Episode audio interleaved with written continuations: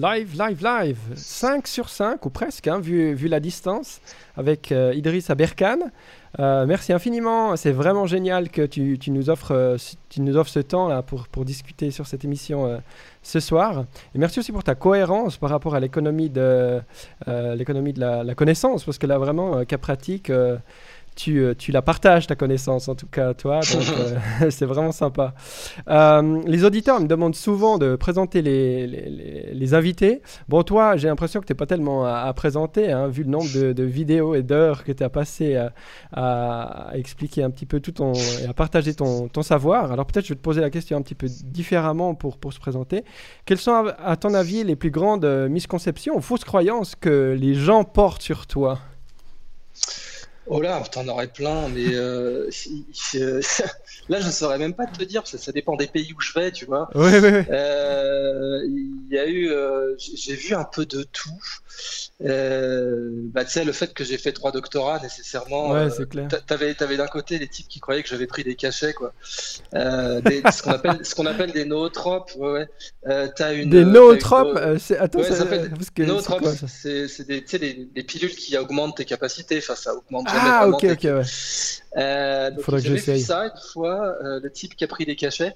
Euh, qu'est-ce que j'ai... le pire, euh, le pire truc que j'ai vu, c'était une fois quand j'étais en, promotion en Belgique pour la sortie de mon livre premier. T'as des journalistes les yeux dans les yeux et vraiment ils, pensaient avoir levé le scoop de, l'année. Ils étaient là en me disant mais franchement, allez, Idriss Aberkan, entre vous et nous, dites-le que c'est vous qui avez qui avait fait la controverse euh, pour vendre des bouquins, c'est pas possible autrement. On, a regardé les ventes. Euh, dès, dès, que les gens vous ont attaqué, votre bouquin euh, a triplé, quadruplé ses ventes. En fait, ça a même, ça a même été quintuplé puisque il était parti pour être édité à 9000 exemplaires, 10 000 exemplaires, puis il a fait, il a fait 300 000. Enfin, ouais. À cette époque, ils les avaient pas encore fait. C'est pour ça que je dis, je quintuplé. Tu parles de libérer Donc, votre cerveau? Tu parles de quel livre? C'est ouais, ouais, excellent. Donc euh, ouais, j'ai vu ça. Euh, parmi les misconceptions les plus what the fuck, il euh, y, a une, y a une neuroscientifique amate, amatrice euh, qui, qui, a sorti que j'avais fait une thèse en un an. Euh, donc j'ai vu un peu de tout, c'est vrai. Mais okay. ah si, bah, t'as eu, as eu que j'étais franc-mac, t'as eu que euh, que j'ai ouais, que j'étais plus ou moins voilà un Illuminati reptilien quoi. Donc j'ai la totale. ok la totale. J'ai 34 ans cette année là au mois de mai j'aurai 34 piges. Je crois vraiment là j'ai l'impression d'avoir tout vu. Moi je pourrais pas voir plus que ça quoi. t'as déjà vachement vécu effectivement. Mais t'as as beaucoup de cordes à ton arc ou surtout beaucoup de centres d'intérêt aussi. Le dernier qui m'a un petit peu euh, fasciné c'est ton intérêt pour la poésie. Est-ce que tu peux parler un, un petit peu de ça? C'est plus récent celui-là. Mais en fait non il est pas récent euh, c'est juste qu'il okay. s'est manifesté récemment, mais en, en, donc je sors euh, mon, mon prochain bouquin s'appelle I. C'est un recueil de poésie et euh, de critique littéraire, d'essais de critique littéraire. J'essaie de marcher dans les, dans les pas de mes grands modèles que sont T.S. Eliot et Richard Francis Burton. T.S. Eliot, un des plus grands poètes d'expression anglaise du, 20e, c'est ce grand monsieur qui a dit le temps passé et le temps futur, ce qui aurait pu être et ce qui a été, pointent vers une seule fin qui est toujours présente. C'est très beau ce qu'il a écrit, T.S. Eliot. Et Richard Francis Burton, bah, c'est le mec qui est à l'origine de l'expression gentleman extraordinaire. Euh, C'était un mec complètement dingue, il parlait 29 langues couramment, grand poète, très grand poète, sous-estimé d'ailleurs comme poète. Donc, euh, agent secret, euh, bien sûr géographe, officier de l'armée britannique, etc. Et 29 langues couramment. Il a fait le pèlerinage à la Mecque déguisé en arabe. Euh, c'est un, type extraordinaire. Donc j'ai écrit ce bouquin, I.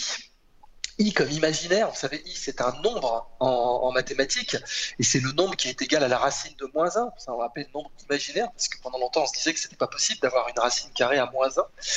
Et ce, recueil, en fait, c'est le fruit de 14 années de travail. Je l'ai commencé en 2006. Quand je suis arrivé à Stanford, j'ai commencé à griffonner un peu de poésie. Ensuite, euh, quand j'ai visité New York pour la première fois, et puis de fil en aiguille, ça m'a amené à une thèse de littérature comparée dans laquelle j'ai attaqué l'idée du, clash des civilisations, dans laquelle j'ai voulu montrer qu'il y avait énormément d'influence soufie dans la littérature occidentale. Euh, et, voilà, en marge de toutes ces activités, en fait, j'écrivais. Et puis une belle et grande maison d'édition parisienne m'a donné l'occasion d'être édité. Et donc ça donne un, gros tome. Au début, ils voulaient le faire en trois tomes, parce que vraiment, il y avait beaucoup, beaucoup de caractères. Et puis finalement, on s'est dit qu'on allait le regrouper en, un seul bouquin, un gros bouquin de référence. J'ai voulu que l'édition soit la plus belle et propre possible. Donc on est aussi dans ce qu'on pourrait appeler un beau livre, quoi. Et ça s'appelle I, c'est chez Victor Lebrun, et ça sort juste après le confinement pour la France. Excellent, excellent. Il y a une phrase qui me, qui me fait penser à, toi, elle est de Jiddu Krishnamurti. Ce n'est pas un, un, signe de bonne santé mentale que d'être bien adapté à une société malade. Elle te parle, celle-là? Mais elle me parle complètement. Regarde mes dernières interventions. Regarde mes dernières interventions sur la crise du coronavirus, sur euh, tout, tout, ce qu'on appelle, ça, ça, date du Oxford Dictionary, euh, c'est furor academicus. Furor mmh. academicus. euh, quand, tu as, et c'est ce que Nassim Nicolas Taleb appelle intellectuel yet idiote, intellectuel yet idiote. Des gens qui sont intellectuels et qui sont complètement cons. Et, alors Taleb en a montré plein là dernièrement sur le port du masque. Tu vois, il y a des, il y vraiment. Il a fallu attendre une publication scientifique à comité de lecture pour les convaincre que dans une crise virale mondiale, porter un masque n'était pas une mauvaise idée. Il y a eu des gens comme ça. Ils sont tellement abruti euh, par la, mentalité premier de la classe ou l'idée que la connaissance tombe, que l'information tombe d'une autorité ah, comme ça, euh, qui, va te faire tomber l'information toute cuite dans le bec et qu'il faut surtout pas la discuter ou prendre d'initiative, que tu as vraiment eu des gens, y compris à l'OMS, c'est ça qui est encore plus grave, qui ont dû attendre une publication scientifique à comité de lecture hmm. pour se voir confirmer que porter un masque, oui, c'était pas forcément une mauvaise idée dans euh, la situation actuelle. Et, donc, euh, c'est ça, bon, le monde actuellement, il va mal. Il n'y a pas que. Euh, il n'y a pas que le monde de la connaissance et le monde académique qui va mal. Il y a bien sûr la finance. En réalité, on le voit aujourd'hui. Hein. Mhm, les, les, banques zombies, etc. Bon. Mais c'est un tout, quoi. Et, hmm. on voit aujourd'hui que les sauveurs, les, gens qui interviennent vraiment dans la, quand des milliers de vies sont en jeu, euh, eh ben, ce sont les atypiques, ce sont les types qui étaient complètement pas confirmés et validés par le système et euh, qui emmerdent le système bien comme il faut, comme bien sûr donc le, professeur Didier Raoult qui a été l'objet de mes deux dernières On en parlera aussi, ouais, tout à fait. Mais oui, mais tu vois, c'est exactement ça. C'est-à-dire, lui, aujourd'hui, c'est la preuve la plus vivante de la validité de ce proverbe. Ce n'est pas du tout bon signe d'être en accord avec une société malade.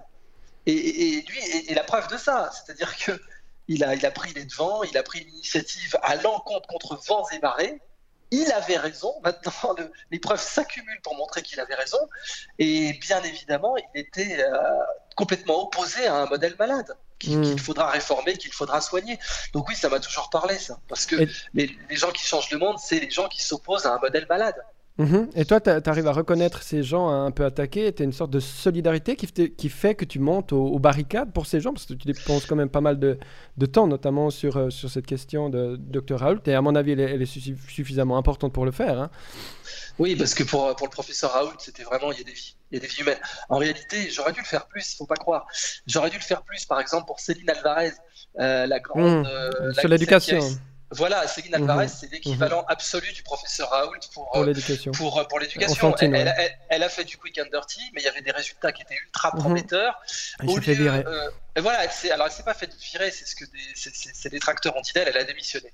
Ah, elle a démissionné. On peut, on peut pas être viré de l'éducation nationale, même limite. c'est juste, ça c'est une différence entre la France et la Suisse. Ben, je sais bien, c'est une différence entre la France et la Suisse, et malheureusement on voit où cette différence peut mener. Mais ce qui est clair, c'est que bon, bah voilà, Céline Alvarez avait fait des trucs très prometteurs. Au lieu de l'encourager, au lieu de saluer son initiative, au lieu de lui donner des moyens supplémentaires pour tester sa méthode, ça, mhm. valait le coup, on n'avait rien à perdre. vraiment, rien à perdre. vraiment pas.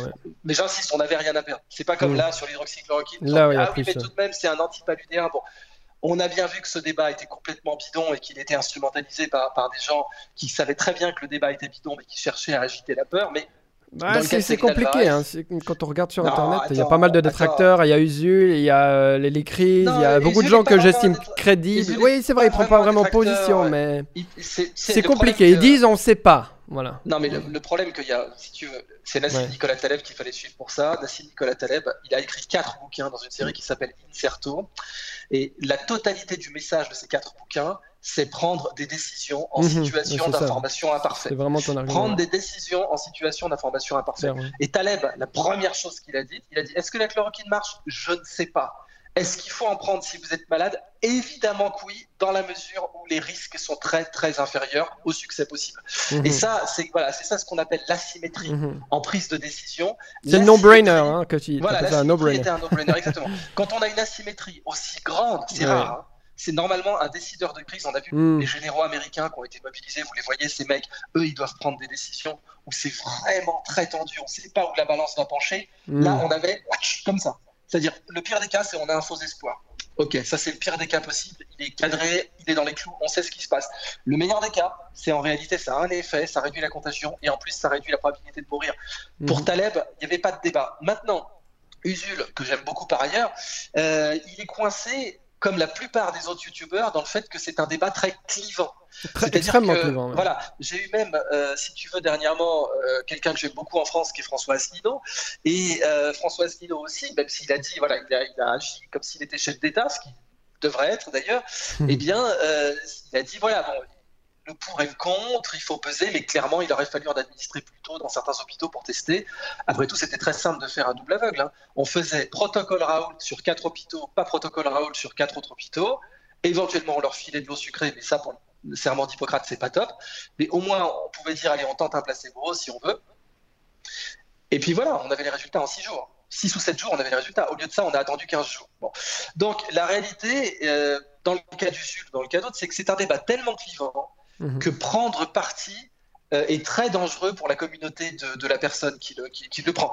Moi, j'ai la mhm. chance d'avoir une communauté qui est vaccinée euh, aux impostures zététiques, c'est-à-dire aux zététiques, aux zététiques à géométrie variable. J'ai une communauté qui est vaccinée de ça, euh, qui sait ce que c'est que le, que le virtue mhm. signaling, qui sait ce que c'est que des gens qui se contentent simplement d'agiter le fait qu'ils sont dans un camp ou un autre, mais qui ne prennent ni risque, ni qui vont attaquer l'autorité? Parce que tu vois, vrai problème de la zététique française, on l'a vu, c'est que c'est avant tout une zététique collabo, je ne peux pas dire les choses autrement. Quand mhm. on avait Sibeth Ndiaye, la porte-parole du gouvernement, qui disait que les masques ne servaient à rien, mhm. quand on avait Olivier Véran, le ministre de la Santé, qui a dit que les médecins se contaminent essentiellement à l'extérieur, il faut, quand même hein. Zététique, ça veut dire les personnes qui doutent, c'est ça? Oui, ça, veut, dire ça veut rien dire. Aujourd'hui, c'est un club. Aujourd'hui, c'est un club avec quelques chaînes sur YouTube, quelques, quelques agitateurs. Les zététiciens. qui, qui, se disent zététiciens, mais qui le ah, c'est eux qui se le, disent. C'est pas toi qui les appelles comme ça.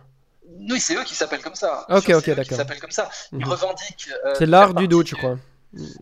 Oui, bah, tu sais, ils revendiquent de faire, de faire partie d'une sorte d'élite intellectuelle qui est mhm. évidemment complètement fausse, et on l'a mhm. vu là, c'est-à-dire que j'aurais bien aimé que ces gens euh, euh, et puis faire preuve de doute à ce moment-là. Oui, ce serait super si on pouvait faire comme avec la, question du vaccin, avoir, avoir des bah débats un petit peu plus sereins, et même si on n'a pas euh, la, même opinion. Non, c'est pas possible. Ils sont et, ces gens-là, donc, si tu veux, la, raison pour laquelle j'ai pu prendre, euh, moi, une, une, position immédiate et rapide sur Raoul, c'est que ma communauté, bah, qui m'a évidemment largement suivi, hein, tu as pu voir le nombre de vues que cette vidéo a fait en quelques, quelques jours, euh, ma communauté est vaccinée contre cette imposture-là. La quasi-totalité des autres youtubeurs n'ont pas une communauté qui est vaccinée contre cette imposture-là. Donc, ils ont très, très peur euh, de dire les choses les plus simplement possibles. Par exemple, dernièrement, tu vois, tu as les, décodeurs du monde qui avaient tout de même attaqué de façon virulente euh, Raoult et qu'il avait classé fake news, ce qui était une imposture totale. Et euh, j'avais posté moi sur mon compte YouTube, Twitter pardon, cette fameuse image où on voit les pays sans masque et les pays avec des masques et la progression de l'épidémie. Donc c'était une image du Financial Times et puis un commentateur avait entouré les pays qui s'en sortaient le mieux se trouvaient tous ceux qui avaient pratiqué le masquage précoce et les pays qui s'en sortaient mhm. mal n'avaient pas pratiqué le masquage. Diagramme. Et donc immédiatement, euh, j'ai. Si tu le trouves, Alex, éventuellement, cette image. Ouais, il faut le mettre sur la vidéo. Financial Times, vous tapez masque, no masque, et vous allez le trouver. Euh, et, donc immédiatement, j'ai tous les premiers de la classe qui sont arrivés en disant oui, mais une corrélation n'est pas une causation. Parce que le premier de la classe, dans une situation de crise où il y a jusqu'à 3500 morts par jour, et eh ben, entre essayer de trouver des solutions et réciter son cours, il va pas réfléchir longtemps. Pour lui, réfléchir son cours, c'est ce qu'il y a de mieux. Donc, je me suis retrouvé avec des premiers de la classe, dont les décodeurs du monde, qui sont arrivés en disant attention, une corrélation n'est pas une, pas une causation. Regardez, en Suisse, on mange du chocolat, il y a beaucoup de prix Nobel. C'est pas parce qu'on mange du chocolat qu'on a des prix Nobel. Très bien. Et là, il a fallu que je leur fasse un cours de méta-statistique, c'est-à-dire en gros, tu es prêt à parier combien que cette corrélation n'est pas due au hasard, espèce de crétin. Et pardon d'utiliser ce terme, mais quand on est à 3500 morts par jour, il n'y a pas trop à utiliser d'autres termes. Et encore, je trouve que je suis gentil. Tu es prêt à parier combien, espèce de triple buse, que cette corrélation entre le port du masque et le fait qu'il y ait moins de morts, elle est due au hasard. Dès qu'on pose cette question, on y répond. Mais les crétins qui sont dans le mode du premier de la classe, je récite ma leçon, eh ben, ils mettent sur le même plan une mmh. corrélation entre chocolat et prix Nobel et une corrélation entre masque et euh, réduction, de, réduction des morts. Donc, on a bien sûr Taleb qui les a écrabouillés dernièrement en disant c'est le plus beau facteur statistique que j'ai vu euh, de ces deux dernières semaines sur euh, la, la, gestion de la crise la coronavirus. Évidemment qu'il fallait se masquer et il a attaqué violemment l'OMS en disant c'est incroyable que l'OMS, au lieu de dire, et là en plus on en avait des études, au lieu de dire tout de suite qu'il fallait masquer dans tous les sens, même se faire des masques de fortune, puisque euh, l'université de Cambridge a prouvé que les masques de fortune sont mieux que rien. Ils ont fait une longue étude là-dessus. Donc, même ça, il fallait le faire. L'OMS ne l'a pas dit parce qu'ils ont préféré dire attendons, etc. Donc, tout ça pour dire que, euh, avec tout le respect que j'ai pour Usul, même si on n'est pas du bord politique, c'est un, commentateur d'ailleurs, tu sais que j'ai fait, euh, je, l'ai soutenu dans le point. Oui, mais je disais pas, pas, ça pour vous mettre en opposition, hein. je disais ça ah, pour, pour dire que des, des, petits pékins comme moi, par exemple, qui bah, n'ont pas l'analyse que vous avez là, c'est hyper difficile de prendre une position, non pas parce que je veux pas me mouiller, mais parce que dans, dans, dans les, le pour, le contre, et puis euh, la quantité d'informations qu'il y a, notamment sur Internet et ailleurs, qui se contredisent en permanence y compris les experts. C'est très difficile de tirer, de tirer les conclusions. Il fallait s'élever au-delà du débat. Le seul débat, c'était oui, il a fait du quick and dirty, très bien. Il a fait de la science bricolée. Il a fait de la science qui, pour une soutenance de thèse, serait pas propre. Oui, mais en même temps, on a eu 1300 morts par jour, 1500 morts par jour, 1700 morts par jour, 2200 morts par jour. On a eu un pic à 3500. Voilà, on a eu un pic à 3500. Donc, je veux dire, oui, toutes ces questions de est-ce qu'il avait bien colorié comme il faut, on se les posait plus tard, calmement, mais euh, en réalité, on voit l'absence totale de flexibilité mentale de ces gens. C'est-à-dire que vraiment, un, ils n'ont pas compris qu'on était en temps de guerre, on était en temps de crise majeure, appelons ça comme on veut. Mhm. Ça, ils l'ont toujours pas compris. C'est-à-dire que même si on leur montre les chiffres, et là, il n'y a pas de problème, ces chiffres, ils sont validés, 3500 morts par jour, minimum. On sait que la Chine a truqué ses chiffres, on sait que la France a truqué ses chiffres. Ils n'ont pas mis, par exemple, les maisons de retraite, c'est un fait des journalistes ont levé le lièvre, donc les chiffres officiels du nombre de morts en France sont à la baisse. Mais même ces chiffres-là sont déjà catastrophiques. Mhm. Donc il ne fallait pas se poser de questions, il fallait dire, on prend allez, 4 ou 5 paires d'hôpitaux en France. et, puis, et puis, même si on a décidé de violer le serment d'Hippocrate, même si on fait ça, on donne un placebo dans certains hôpitaux, on donne pas de placebo dans d'autres hôpitaux, et ensuite on garde. Et en 6 jours, on savait. Mhm. Mais on l'a pas fait. Et même le, le, programme Discovery de test de, substances ne teste pas le protocole Raoult. Dire n'importe quel journaliste d'investigation, il devrait se poser la question. Là, on les attend, les décodeurs du monde. Mhm. Pourquoi pourquoi le, test Discovery, le, programme Discovery qui va tester plein de molécules, ne teste pas le protocole Raoult Pourquoi? Quelles explications Alors, bah, t'en donnes peut-être une dans ton livre, euh, Libérer votre cerveau, quand tu parles de, des gens qui, euh, qui, font du cheval à bascule et puis qui, mhm. après, hein, euh, après ne, ne, savent pas vraiment faire du cheval dans la vraie vie. Est-ce que c'est peut-être une, des plus grandes différences entre toi et tes, tes détracteurs Tu la verrais où? Bah, tu as bien vu où ils sont, mes détracteurs maintenant. Je veux dire, ils sont dans la merde jusqu'au cou. Ils vont passer une année à s'expliquer et à s'excuser effectivement, cette pensée confinée, cette pensée conformée, ça fait six ans que j'en parle. Mhm. Dans Libérer votre cerveau, je l'ai mise par écrit, mais j'en parlais bien avant. Et donc, effectivement, dans Libérer votre cerveau, qui est sorti il y a quatre ans, euh, j'expliquais tout à fait ça. C'est-à-dire qu'il y a la vie notée et il y a la vraie vie. Et la vraie vie est supérieure à la vie notée. C'est un mhm. fait, ça a toujours été un fait. Et, ça n'a pas changé. Je veux dire, c'est c'est un invariant d'existence humaine. La vie notée euh, est, est un confin de la vraie vie. Il y a des gens qui passent leur vie là-dedans. Et malheureusement. Quand on a fait l'ENA, euh, en général, effectivement, on est dans la vie un peu. Il n'y a pas que l'ENA, malheureusement. Euh, je prends l'exemple des élites françaises en général. Oui, mais malheureusement, c'est le monde académique dans son ensemble qui a montré ça ah, aujourd'hui. Parce que euh, dans le monde académique, on est noté toute sa vie. C'est-à-dire, il y a le H-index, qui est une pseudo-science au passage. tout le monde utilise le H-index, qui est l'index des citations, pour faire carrière. Et le H-index n'est absolument pas corrélé à la, vraie valeur scientifique des travaux. On le sait, n'importe quel analyste le sait. Redis-moi ce que c'est l'H-index, je suis pas. Bah, le H-index, c'est qui t'a cité, quoi. Qui t'a cité Est-ce que quelqu'un d'autre t'a cité Est-ce que tu es cité ah, par les gens Et, et ok, euh, comme sur Wikipédia. Je oui, c'est même pas ça, c'est Google Scholars en fait. C'est euh, plutôt le PageRank. C'est plutôt l'algorithme du PageRank de Google en fait. Et euh, réellement, ce H-index est une pseudoscience. Bon, hmm. bah, il y a tout, tout, un tas de professeurs d'université qui, par ailleurs, sont les premiers à faire du virtue signaling sur le no fake, science, qui pratiquent cette fake science, qui disent voilà, mon H-index est de temps, etc. Donc, c'est le monde académique a, besoin de se réformer. Je suis pas le hmm. seul à le dire. Jeffrey Lagarias l'a dit, plein euh, de prix Nobel l'ont dit, Nassim Nicolas Taleb l'a dit. Il y, a tout un, il y a tout un mouvement post-académique qui dit on a un problème. On a un problème de corruption académique des gens qui se citent entre eux, euh, des gens qui d'un côté vont harceler certains chercheurs et de l'autre vont protéger d'autres chercheurs qui ont, qui ont fait des travaux absolument euh, immondes ou dangereux ou euh, non déontologiques. On l'a vu sur le scandale des, chercheurs qui avaient été achetés par Monsanto dans les universités. Et on l'a vu sur plein d'autres cas. Donc oui, le monde académique doit se réformer. Le cas Raoul n'est qu'un seul cas. Bien sûr. mais c'est un cas qui est tout de même intéressant parce qu'il souligne l'importance vitale. Là, il y a eu des morts. C'est-à-dire, moi, je dis, ça fait six ans que je dis que le monde académique doit se réformer, mais il n'y avait pas eu de mort. Là, il y a eu des morts à cause de la connerie académique. Et ça, on ne peut pas le pardonner. Parce que hmm. ces morts-là, on ne peut pas les faire sortir de leur tombe. Et tous les gens qui ont chopé, on a vu, il y, a eu des gamines, il y a eu des enfants, il y a eu des gamines de 6 ans, il y a eu des gamines de 16 ans. C'est pas que des personnes âgées qui, comme certaines qui se sont sacrifiées en France, quand il a fallu trier, ont dit j'ai eu une hmm. belle vie, euh, donnez mon respirateur à un jeune.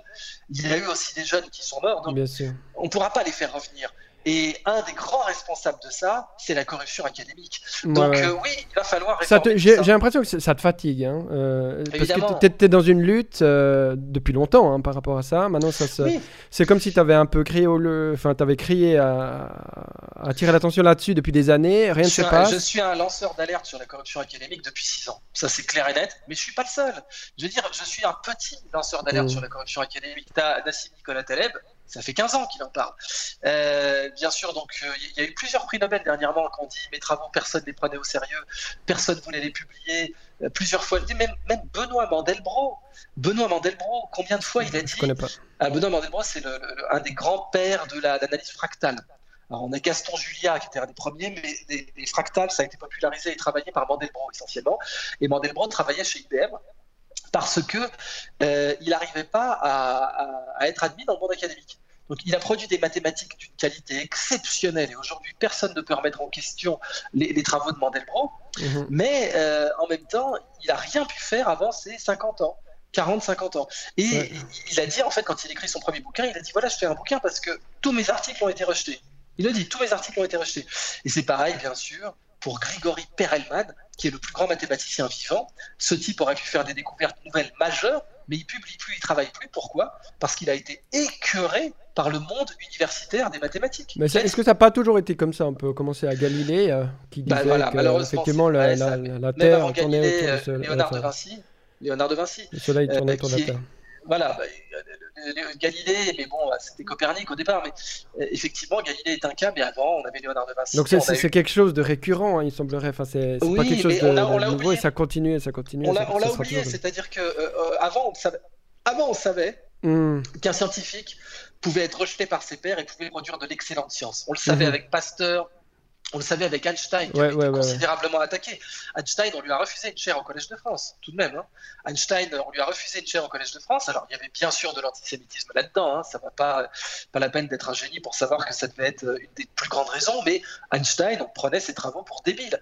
Le père de la théorie du Big Bang, à savoir l'abbé Lemaître, eh bien, la théorie du Big Bang, c'était un mot pour se foutre de lui. Hmm. Le mot Big Bang a été lancé par Fred Hoyle, un cosmologiste de Cambridge, que détestera d'ailleurs Stephen Hawking, et, euh, parce que Stephen Hawking était convaincu de l'intérêt de cette théorie. Et Fred Hoyle dira Mais qu'est-ce que c'est que cette connerie? Vous imaginez un gros bang, Big Bang Et puis, c'est. C'est devenu le nom de cette théorie. Donc, en réalité, n'importe quel euh, spécialiste en épistémologie ou n'importe quelle personne qui étudie un peu l'histoire c'est qu'on peut produire de l'excellente science en étant rejeté par ses pairs et que, bien entendu, la reconnaissance par les pairs n'est absolument pas un prérequis pour faire de la bonne science. Ah, Mais euh, on l'avait oublié. On l'avait oublié. oublié et pour les auditeurs, et pour les auditeurs, pour les gens qui sont pas de la science comme moi, quels, quels outils, quels conseils tu pourrais nous donner pour, euh, pour nous retrouver un petit peu euh, là-dedans? À quoi faut faire attention? Tu disais, euh, ben, effectivement, ta communauté à toi, elle, elle, est vaccinée entre guillemets. ça n'est peut-être pas le cas pour, pour tout le monde, en tout cas de, de notre côté. S'il y avait des conseils eh à faire pour justement faire un peu le séparer le, grain du sable. Je sais pas comment on dit. Le bon grain de livret, ouais. Merci. il, suffit de, il suffit de simplement d'observer et d'être intraitable avec les moments où des universitaires sont irrationnels. Des moments où ils vont insulter une personne, ou être sarcastique, euh, des moments où ils vont pas être rigoureux. Euh, vous notez ces moments-là, et si vous voyez euh, qu'un chercheur est attaqué par ces méthodes-là, vous dites tout de suite ah ça, ça sent la fureur académicus, je vais prendre avec des pincettes les critiques de ces gens. Ça ne veut pas dire qu'elles sont forcément fausses, mais là, ça veut dire méfiance, vigilance. Parce que si vous avez, voilà, si par exemple pour Raoult, on avait carrément une détestation dans, le milieu parisien. Mhm, mhm. Ça y est, la France est, très parisienne. C'est depuis, depuis le club des Jacobins que c'est comme ça. En fait, c'est même avant, mais en particulier depuis la Révolution française. Et euh, euh Raoult est, simplement euh, exécré. Et d'ailleurs, le, magazine Marianne l'a publié. Quoi. Ils ont dit ça, ça confinait à la détestation. Alors, dès que c'est ça, Là, vous mhm. savez que c'est de la bullshit. Là, vous savez que c'est de l'académique bullshit. C'est même précisément ça. C'est de la bullshit universitaire, qui est la qualité la plus pure de la bullshit. Parce que la bullshit du bar, du coin, ou la bullshit du supporter de foot, c'est facile à, réfuter. C'est simple. La bullshit qui est, menée mhm. par un universitaire, non seulement c'est très grave, parce que c'est censé être son métier que de lutter contre la foutaise, mais la bullshit qui est menée par un universitaire, elle est plus sophistiquée elle bénéficie de l'argument d'autorité, elle bénéficie du fait que le type est en chair, etc. Et en réalité, euh, elle est pareille que celle du supporter de foot, voire pire. Donc, dans les derniers cas, mhm. sur Raoul, par exemple, je me suis beaucoup intéressé à ce cas, comme tu le sais. Et euh, alors on peut se tutoyer, en fait. Oui, mais bien sûr, on le faisait avant de commencer. Et donc, je me suis beaucoup intéressé à ce cas. Et j'ai vu qu'effectivement, sur les 1000 ou 2000 euh, publications à comité de lecture que Raoult avait publiées, elles étaient passées au peigne fin par euh, tout un tas de, scientifiques pour essayer de trouver la moindre erreur pour dire que ce type était un sanigo. Et euh, c'est là que ça a tiré la sonnette d'alarme là pour toi, c'est ça? Ah oui, tout de suite parce que je me dis mais attendez, vous foutez de moi, la ministre actuelle de la recherche en mmh. France, Frédéric doute. Mmh. Non mais elle a deux papiers qu'elle a dû retirer, carrément retirer Hmm. Euh, il y a deux articles qu'elle a dû retirer tellement ils étaient bidons, faux et enfin falsifiés. Oui, bien sûr. Donc, Niveau de corruption très euh, élevé. Pourquoi ils en ont pas parlé pour elle, tu vois hmm. C'est dès, que ça sent la stratégie à géométrie variable, là je me dis ah là il y a un hmm, truc. Ça sent mauvais. Là il y a un truc. Or par exemple tu vois il y a, y a quelqu'un en France qui est, euh, qui est, relativement respecté en neurosciences, il s'appelle Stanislas Dehaene. Mhm. bah, vous faites la, procédure qui a été faite sur les pupilles de Raoult sur, sur les siennes, Mhm. Mais, il est mort. Il y, en a 50 au moins, ou allez, 40 qui tiennent pas la route statistiquement. Ok, pourtant personne l'attaque. Il n'y a pas de, de bah, Exactement, pourtant personne l'attaque. Donc parce que lui, bien entendu, est très servile vis-à-vis mhm. du gouvernement. Euh, et il a, quand donc Sipet Ndiaye en France dit euh, voilà, il n'y a pas besoin de porter des masques, il va rien dire. Il va rien mhm. dire, il va pas claquer la porte d'un comité, il va pas, il est servile vis-à-vis du gouvernement français.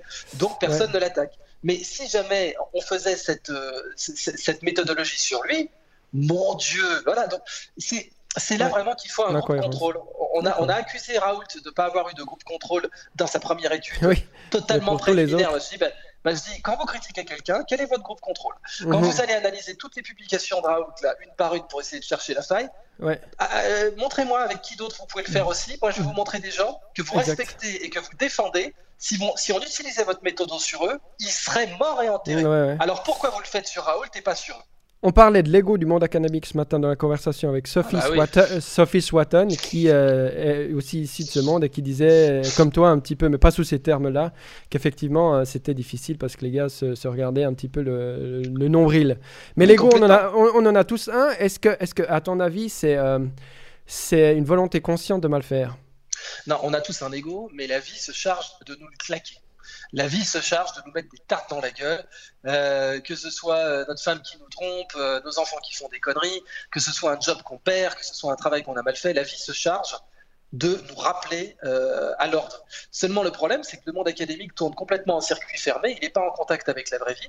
C'est ce que Nassim Nicolas Taleb appelle les, citation rings, c'est-à-dire les, cercles de citation où des gens se protègent entre eux, je te cite, tu me cites, je le cite, etc. On fait carrière tous les cinq. Et ça, c'est une méthode pour faire carrière qui est largement employée parce qu'elle donne d'excellents résultats pour obtenir un bon salaire, mais elle n'est pas du tout honnête et sincère et elle n'est pas du tout scientifique. Et Taleb en parle bien mieux que moi, donc je vous laisserai mhm. euh, citer ses travaux là-dessus. Donc c'est ça le problème, c'est que dans le monde académique, comme dans la finance d'ailleurs, l'ego est encouragé. L'ego est, euh, systématiquement nourri par ce modèle. Et c'est ça le problème, c'est qu'on a, on a une corporation qui, parce qu'elle croit avoir une supériorité morale sur d'autres corporations. Et tout le vice vient de là. Dès que vous avez, on le sait depuis le Moyen Âge, hein, le clergé. Dès qu'on commence à avoir une corporation, pourquoi il y a eu la réforme en hmm. Suisse? Parce que euh, en Suisse, on s'est rendu compte, Calvin se rend compte que euh, on a une corporation qui prétend avoir les clés du paradis. Bon, on vit aujourd'hui dans un monde matérialiste, donc c'est plus les clés du paradis, c'est les clés de la vérité, c'est les clés de la science. Le paradis, c'est la science aujourd'hui. Donc on a une corporation qui prétend avoir à elle seule les clés. Et malheureusement, elle a les mêmes problèmes, exactement les mêmes problèmes que la corporation qui prétendait avoir les clés du paradis à la Renaissance. C'est des mmh. Borgias. on avait des Borgias qui étaient papes, qui étaient euh, au Saint-Siège et qui faisaient des partous. Mais ils étaient bon. C'est à cette époque-là que Calvin euh, maintenant, maintenant, ils violent les enfants. Maintenant. voilà, je veux dire, non mais il, voilà, bon, certains. Mais je veux dire, dans le monde, le une partie du clergé. Oui. C'est-à-dire qu'on a, dès qu'une corporation prétend être supérieure, c'est le début de la fin. C'est vraiment. Moi, je me rappelle, mhm, j'avais un mhm. tuteur à Normal Sup euh, bah, qui n'a jamais digéré le succès de mon livre, mais vraiment pas. Il s'appelle Franck Ramu. Et lui, il utilisait toujours cette atroce phrase. C'est un, grand chantre du QIS, monsieur. Donc, c'est un, eugéniste euh, qui s'ignore, ou à mon avis, qui, ne s'ignore pas. Mais c'est un grand eugéniste. Et c'est un des principaux informateurs de Laurent Alexandre. Qui pour eugénisme, c'est une sorte ah, de. Suprémaciste Oui, c'est l'idée intellectuelle. L'eugénisme, c'est l'idée qu'il y a des génomes supérieurs, des génomes inférieurs, et qu'au bout d'un moment, il va falloir décider qui a le droit de se reproduire. Il faut, être très clair.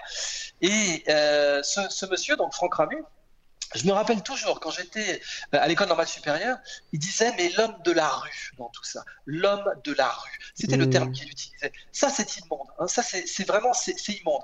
On, a affaire, quand vous avez quelqu'un qui, qui, utilise ce terme-là comme ça, l'homme de la rue, Hmm. Au 21e siècle. Sinon, il y a les sans-dents, il y a ceux qui ne savent rien, ou ceux, qui sont rien. rien. Ceux qui ne sont rien, mais rien. Bon, Hollande, il est, il est, foutu. Hollande, il restera. Oui, mais quand même, c'est, bah, bien sûr, mais, aucun. Hein. Macron aussi, il, restera pas dans L'histoire sera, sera, vraiment cruelle avec Hollande, parce que bon, ce type a été. Euh, la destruction du Parti Socialiste. Il fait ni affaire. Bah oui, voilà, on voit que la, situation actuelle est aussi due à, son excellent travail de chef d'État. La finalisation de la destruction. Mais je veux dire, bon, voilà, dans, dans le cadre cette notion d'homme de la rue. Donc, c'est il faut se méfier de ça. Donc voilà, pour vacciner tes auditeurs, dès que vous avez une corporation qui prétend avoir la supériorité morale, méfiez-vous. Vraiment mhm. méfiez-vous.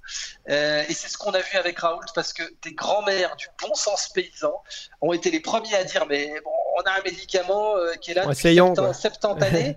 71 ans, hein, euh, ce médicament a été autorisé. Puis d'un coup, là, du jour au lendemain, tout le monde dit ce médicament est super dangereux, attention, il, va y avoir des morts. Alors il y, avait Antoine, il y avait Antoine Flao, qui est un, médecin épidémiologiste qui est venu sur ce plateau-là, et euh, quand on a un peu parlé de ça, il avait dit oui, il, considère euh, Raoult avec euh, beaucoup d'attention, en tout cas il avait une, apparemment une, haute estime de lui, et puis il, avait dit que des fois il y a des choses promettrices en, état, mais qui après, justement, dans la réalité s'avèrent moins. Donc il faut quand même... non, non, il, dit attends, soyons... Enfin, non, mais il fallait pas attendre. Voilà, c'est ça le truc. Ouais, c'est ça que je, je comprends ce que tu dis. Ouais, ouais. J'ai aucun problème à ce qu'on dise. Mais là, parce que tu dis, on est dans une situation de crise, donc voilà. Euh, il y avait aucune je, raison je comprends complètement ton argument. Il n'y avait vraiment aucune raison d'attendre, et c'est pour ça que mhm. Raoul n'a pas, pas attendu. Il y avait mhm. juste un, en termes, là, je que tu sais, j'ai un, doctorat. C'est un argument qui est pertinent. Hein, j'ai un doctorat en neurosciences du collège management, mais il a été visé sciences de gestion, mhm. et donc je peux me prévaloir de dire que j'ai un doctorat en sciences de gestion et que donc je sais ce que c'est que la théorie de la décision. Je crois que t'en fais, fais euh, une démonstration assez, euh, convaincante en tout cas. Ben voilà, c'est-à-dire que là, en théorie de la décision, il n'y avait pas à se poser de questions. Il n'y a aucun problème, j'avais aucun problème, et Taleb l'a dit aussi, à dire oui, on ne peut pas être sûr que, l'hydroxychloroquine, la citromycine va marcher. On ne peut pas être sûr, c'est tout à fait exact. Mais ces données On n'a pas le luxe d'attendre. Voilà, ces données préliminaires couplées mm. au fait qu'on est à, euh, au fait que ces médicaments sont des génériques qui sont sur le marché depuis des décennies, euh, eh bien, clairement, il n'y avait pas à se poser de questions, il fallait essayer. Et le pire, c'est qu'en 7 jours, on l'aurait su. En 7 jours, on pouvait le mm. savoir. Et puis alors, euh, moi je voulais rebondir par rapport à cet ego, finalement, euh, que, qui semble tomber dans le piège de l'ego, hein, les gens, en tout cas tes détracteurs, mais finalement tout le monde peut tomber dans ce piège, ce piège de l'ego, y compris nous, les, entre guillemets, ceux qui sont sur YouTube. Comment on s'en comment sont prévaut Moi par exemple, je, je regarde pas les likes ou les. Euh, je, je suis pas. Enfin, c'est pas moi qui fais la gestion des réseaux sociaux. D'ailleurs, on a besoin de quelqu'un qui gère les réseaux sociaux parce qu'on a à peu près personne qui le fait. Ah, trouvez-vous un bon community manager. Mais, Exactement la meilleure façon de ne pas tomber dans le piège de l'ego, c'est d'être confronté à la vraie vie. c'est de sortir, c'est d'entreprendre, de, prendre des risques. Un des trucs. Un Puis de se remettre en question, le cas échéant, si on, se rend compte qu'on a oui, Bah, de reconnaître. C'est ce que, c'est ce que Taleb appelle avoir du skin in the game. C'est-à-dire, si jamais ça échoue, tu, en subis les conséquences. Mhm. les, on l'assume, quoi. tous ces universitaires-là, les morts, les morts, qui, les morts qu'ils ont causés, ils, ils vont pas les payer. Ils vont pas les payer, ils vont pas aller en prison. Ils vont pas devoir s'excuser. Moi, je te parie que la, majorité va pas s'excuser. Mhm. Il y a eu des gens, il y a eu des gens très bien, des médecins en France qui dès qu'ils ont constaté que l'hydroxychloroquine donnait des résultats, se sont excusés. Mais la majorité va pas s'excuser. Mhm. Donc ils vont même pas, tu te rends compte, ils ont même pas le enfin normalement dans la vraie vie. Moi j'ai créé des boîtes, il y en a qui se sont, il y en a qui se sont cassés la gueule et j'ai perdu de l'argent. J'ai perdu de l'argent, c'était mon argent. Je fais pas comme euh, en France les, les start-upers qui créent des boîtes et c'est de l'argent public qui est perdu. Euh, je pourrais te parler de, de Quant, cette Startup Nation, on, en parlera après de la Startup, Nation. c'est tellement c'est bullshit nation, ah, Mais non, mais c'est clairement ça. Je veux dire, est-ce que bon, regarde, en France, on a essayé deux fois de faire un Google, on n'a toujours pas appris. Il y a eu Quaero. Ah, oui. Quaero, alors Quaero, c'est 300 millions d'argent du contribuable qui a été foutu dans les, avec l'eau des, chiottes, pardonne-moi. Et puis, euh, on a eu Quant, rebelote, on a réessayé de faire un Google à la française parce qu'on est tellement plus intelligent. Bon, moi, vous essayez. Non, non, mais attends, tu te rends compte T'as as Fatih Derder, ce conseiller national en Suisse, qui a très bien résumé ça, qui a mhm. dit euh, qu'il avait reçu une délégation d'élus français. Il avait dit, mais cette attitude, cette attitude magique. Il avait écrit euh, cette attitude où, si t'es pas d'accord avec eux, c'est que t'as pas compris. Donc il réexplique. Ah, c'est vraiment donc les députés français, les députés sénateurs français, ils arrivent, ils, disent à, ils, disent à, Fatih Derder, donc conseiller national du pays le plus riche de, de, de, une telle condescendance, une telle arrogance, oui, une condescendance totale où il leur dit, vous savez, en Suisse, vous êtes en retard en matière fiscale. Là, ça c'est fait. Mais c'est vrai que la Suisse est surendettée à 100% de son PIB, c'est bien connu. La Suisse a une dette euh, égale à 100,5% de son PIB. Je comprends, il n'y a pas de problème. Mais elle est en retard en matière fiscale, tout à fait. Et, euh, et voilà, Fatih Derder dit euh, si t'es pas d'accord avec eux, c'est juste ce que t'as pas compris pour eux. Ils ne peuvent pas envisager hmm. une seule seconde d'avoir tort.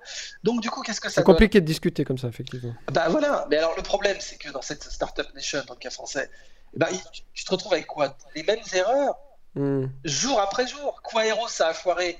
Ah bah euh, c'est parce qu'ils n'ont pas dû bien nous comprendre. Donc on va recommencer. Donc on va refaire et Quant, qui était dirigé par un ancien repris de justice, euh, qui, avait été condamné en Belgique euh, et qui, qui était dont le directeur scientifique était un académicard dans toute sa splendeur. C'était un, type complètement incompétent pour faire un produit. Il pouvait sans aucun problème faire des papiers scientifiques, mais faire un produit que les gens auraient envie d'utiliser c'était clairement pas sa branche. Ceci étant dit, je salue la, volonté de s'émanciper des GAFAM et des, États-Unis. Mais ça c'est bien, sauf que c'est pas avec. Eh, c'est l'efficacité qui est foireuse là, ouais. Non, mais si tu crois une seule, seconde, une seule traître seconde que Quant n'espionnait pas ses utilisateurs, je pense que là, bon, si tu crois une seule seconde qu'il n'y avait pas moyen d'accéder aux données de Quant, c'est juste qui t'espionne, c'est tout. c'est ce qu'a très bien dit euh, Alain Juillet.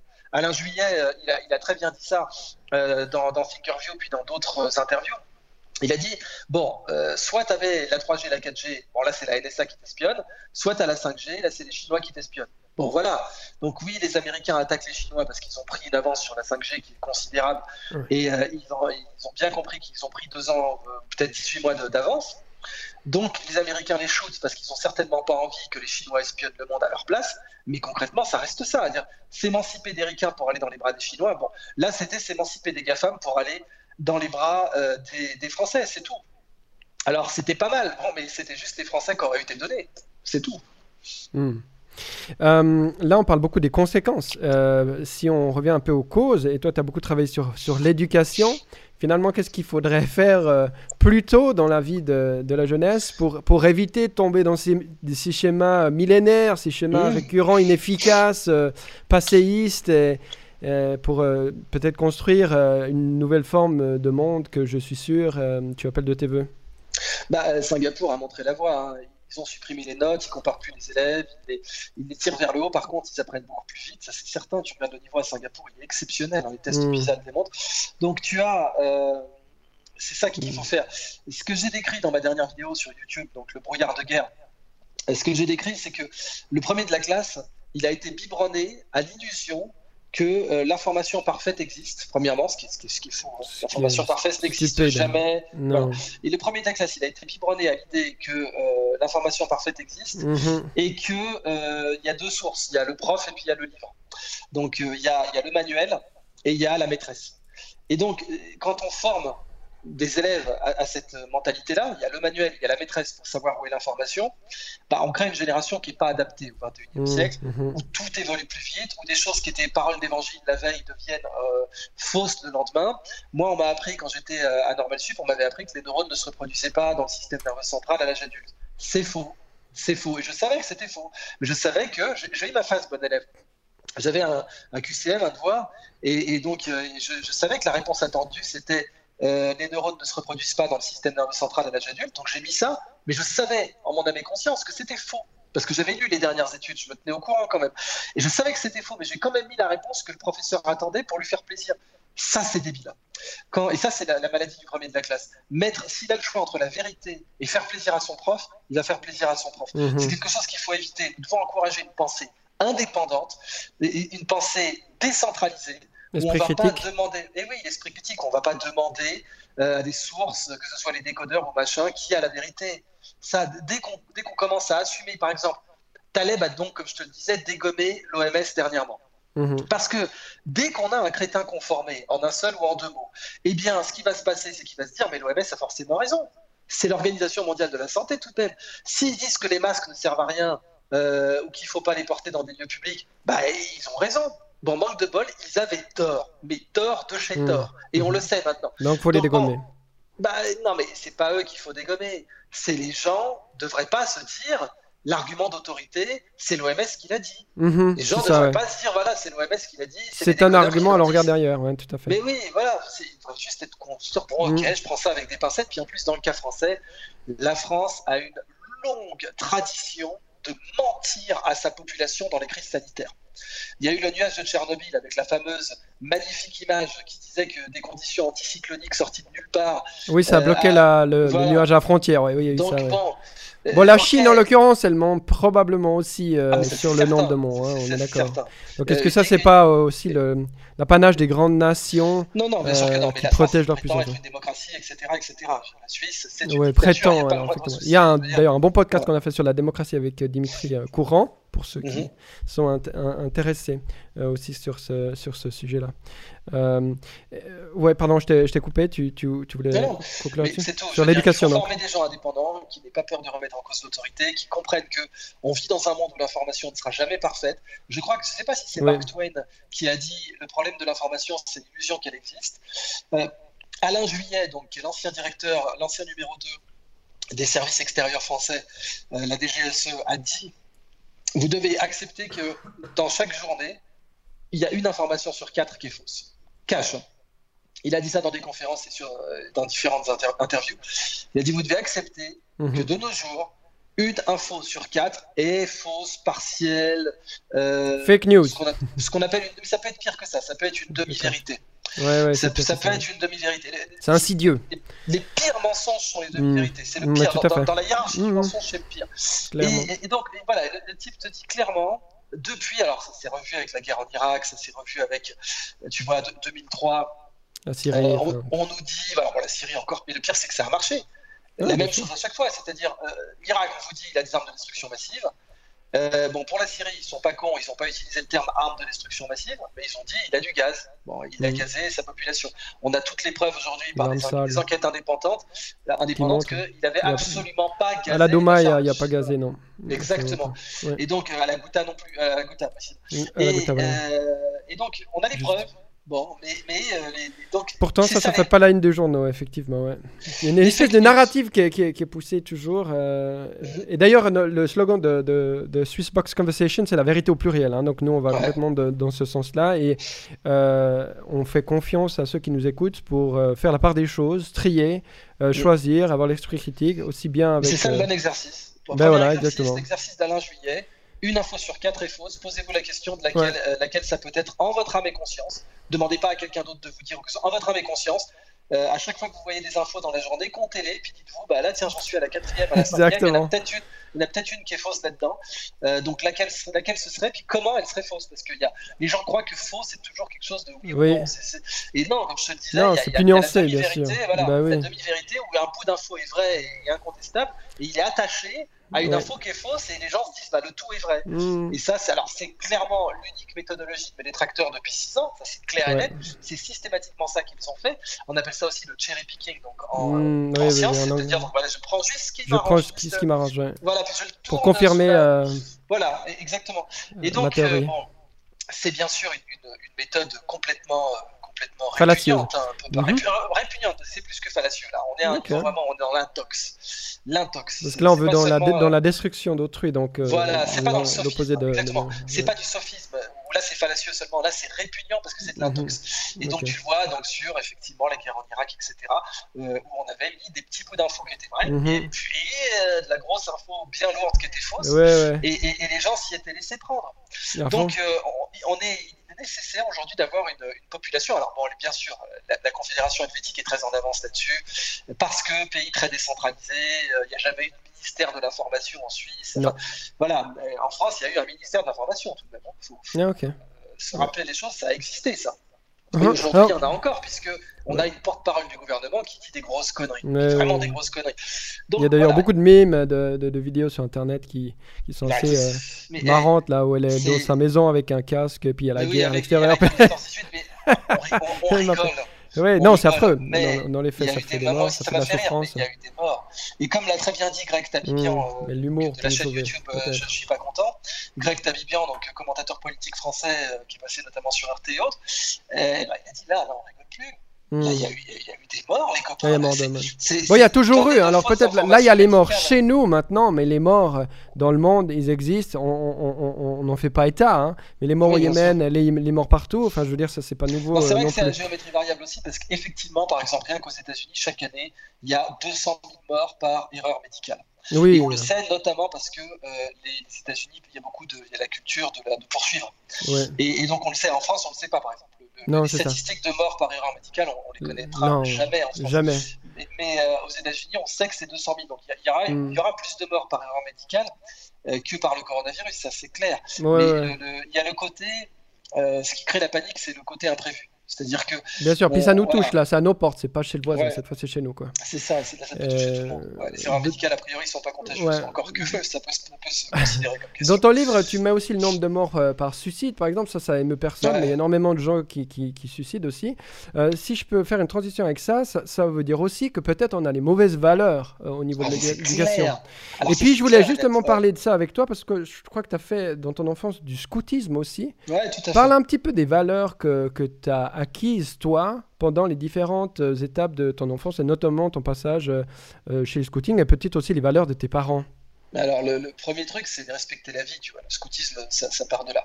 Le scoutisme, c'est une sorte de revival, comme on dirait, du, de l'esprit chevaleresque. C'est-à-dire que Baden Powell, tu vois, le tortille, cette espèce de foulard qui est entortillé, mhm. les chevaliers se le mettaient autour de la tête. Bon. Mhm. Les scouts le portent autour du cou. Mais euh, c'est un Baden Powell, donc dans la, à la bataille de Mafeking euh, pendant la, guerre des bourgs en Afrique du Sud, Baden Powell avait dû survivre face à euh, des, attaques répétées de, de, bourgs, qui étaient dans leur droit par ailleurs, mais qui étaient beaucoup plus nombreux que lui. Et il avait créé tout un tas de ruses ce qu'on appelait des Russes de Sioux, tu vois. Alors, il avait mis des, mannequins euh, aux fenêtres euh, de, la forteresse de Mafeking pour faire croire qu'il y avait plus de, plus de gens, etc. Il organisait des fausses rondes et tout pour vraiment donner l'impression qu'ils étaient beaucoup plus nombreux. Et euh, ça lui a donné tout ça, cette expérience lui a donné envie de créer le scoutisme.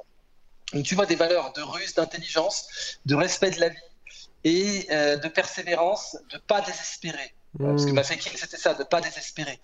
Donc respecter la vie, ne pas désespérer. Je t'avoue que ça n'a pas toujours été facile dans, ma vie perso, mais mmh, euh, c'est quelque, chose que c'est quelque chose que, mes, que les, valeurs scouts m'ont appris. Donc euh, oui, clairement, mon père a été président du scoutisme français et président mmh. du scout musulman de France. Euh, ça, c'est des valeurs qui m'ont été transmises par mes parents, effectivement. Il y, a de quoi, il y a de quoi être fier par rapport à ça. Et, je, pense qu'un gars hors norme, hors norme comme toi, euh, tellement brillant, euh, algérien aussi d'origine, ça, ça, suscite euh, de la jalousie, probablement aussi, aussi chez ses premier de classe, on, va dire. Est-ce que tu as beaucoup vécu de racisme, toi aussi, pendant, ton enfance oui, oui, mais Est-ce que tu le sens? Est-ce que c'est J'en ai connu, j'en ai connu, mais je vais le minimiser parce que tu sais, il y, a, le sujet très controversé du racisme anti-blanc, etc. en France. J'ai des amis qui sont de, bons Français et qui ont connu des formes d'exclusion aussi.